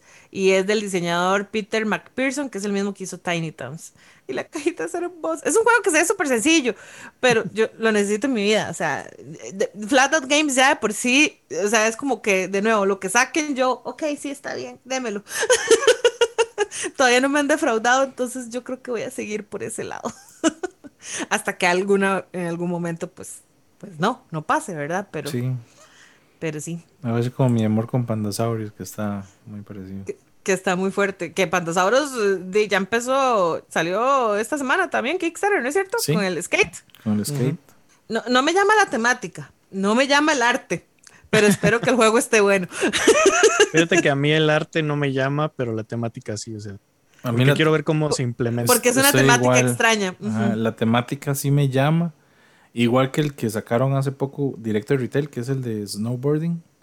Eh, pero el arte ese sí está bien feo. Sí, o sea, ese, le, faltó, amor. O sea, ese le faltó mucho amor.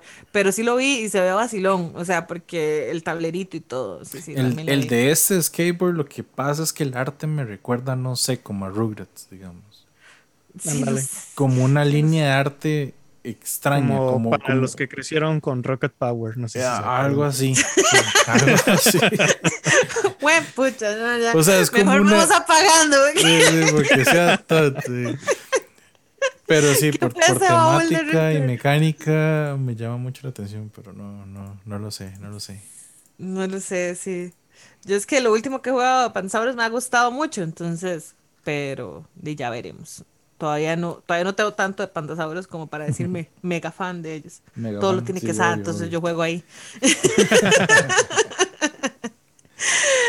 Josh, José Pérez, muchísimas gracias por acompañarnos, por pasarnos tu lista y no hicimos algo muy importante que se nos olvidó hacer al inicio, que sabe. ¿Qué? No le dijimos a la gente que escondiera la billetera, que no nos hacíamos responsables de los antojos. No, es que Lo siento, o sea, e, eso es premonición. O sea, aquí no hay nada fijo.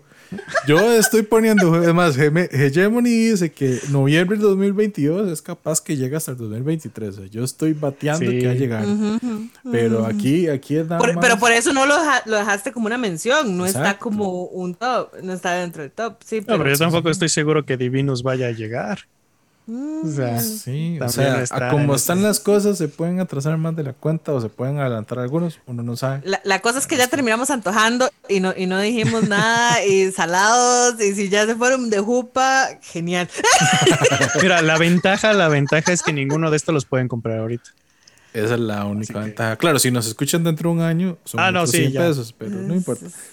Hay, hay uno que sí se puede comprar porque estaba en pre-order que dijiste vos. Ay, ¿cuál fue? Em, em, em, el Shinkansen está en pre-order. sí, pero ¿cuál otro? Ay, porque lo, lo, lo vi hace poco. Ay, pucha. No me acuerdo.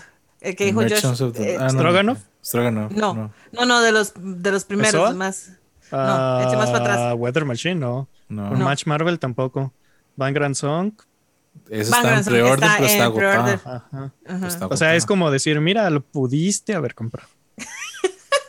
Tuviste la oportunidad de Lo tuviste, pero ya no. No, pero ya, ya yo lo puse de hecho que me avise por aquello. por aquello de...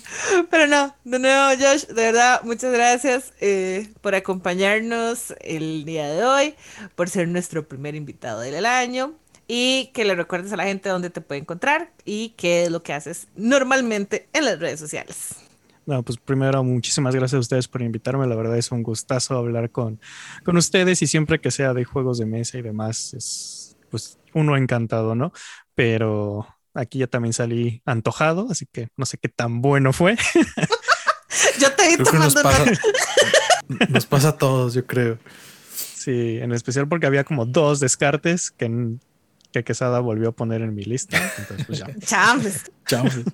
Así pasa. Llegué optimista diciendo que en el 2022 no iba a comprar tanto. Mm. Así es. Pero bueno, este, normalmente, ¿qué hago? Pues es en YouTube estamos subiendo, como ustedes lo dijeron al inicio, videos eh, cada lunes. Nos pueden encontrar como Geek Night Games. Y eh, subimos reseñas, subimos tops, subimos videos de lo que se nos ocurra, pero todo relacionado con los juegos de mesa. Y en redes sociales, igual, Geek Night Games, en Instagram, en Facebook, que los usamos más como para aviso que no se pierdan lo que sale en YouTube. Y a mí me pueden encontrar personalmente como Dice, de dados, guion bajo, N, guion bajo Josh. Y ahí prácticamente subo fotos de todo lo que estoy jugando y no me hago responsable por antojaderas que puedan suceder. Ya no, totalmente. O sea, doy fe de ello. ya es riesgo que ustedes aceptan al darme follow. Igual vamos a dejar en la descripción todas las redes sociales de Josh y de Geekna Games para que los puedan seguir y antojarse. sí, que, que lo ideal sería que se informaran, pero pero igual sabemos, sabemos cómo somos, ¿no? No, no, pero es que he, aquí el detalle. O sea, te empiezan a seguir, vos posteas, antojas, pero pasa lo mismo que cuando me decidí por el Red Rising, que empecé a, hacerte como muchas preguntas, después fui a ver tu, tu video de, review y después volví a hacerte otras preguntas y aquí está. y terminó en el top. Muy bien. no en top 1 como le pasó al señor Josh, pero sí, sí. Pero, es, que, es que si me hubieras hecho caso y lo hubieras conseguido desde que te dije que lo consiguieras. Eh, me aguanté. Eh, yo creo que no tengo ningún aviso de nada importante en estos días. Llega algún paquetillo, ese sí, del, del, patrocinador, que sí es patrocinador, eh, los tíos de Debir, pero creo que nos va a llegar como juntos, entonces probablemente vean cosas del mismo juego en estos días, tanto en Gamers como en Alice, pero pero nada más. Yo creo que no, no tengo nada así como especial. Eh, que sea algún. Ah, bueno, tal vez haga un unboxing un día de estos de, de, de una compra compulsiva que tuve un día de estos de Alma Mater. Nada más, pero compulsivísima. Sí. Yo, yo tengo que decir que saqué un juego de los más esperados porque estaba en la lista del 2019. Gracias a atrasos. Gracias por todo. Llegó esta semana y lo más seguro esta semana o, o para el día de ayer tuvieron que haber visto el unboxing Así que eso es lo único. Eh, nos vemos entonces para el 4 de febrero. Oh. Dentro de dos semanas. Oh, Espero les haya mes gustado. de cumpleaños. Vayan Mm. pensando que me van a regalar. Mentira. Esperamos les haya gustado el programa, lo hayan pasado súper bien y no sé, nos compartan su lista que están esperando para este año. Los leemos en los comentarios En y los nos comentarios. vemos en la próxima, amigos. Chao. Chao. Bye.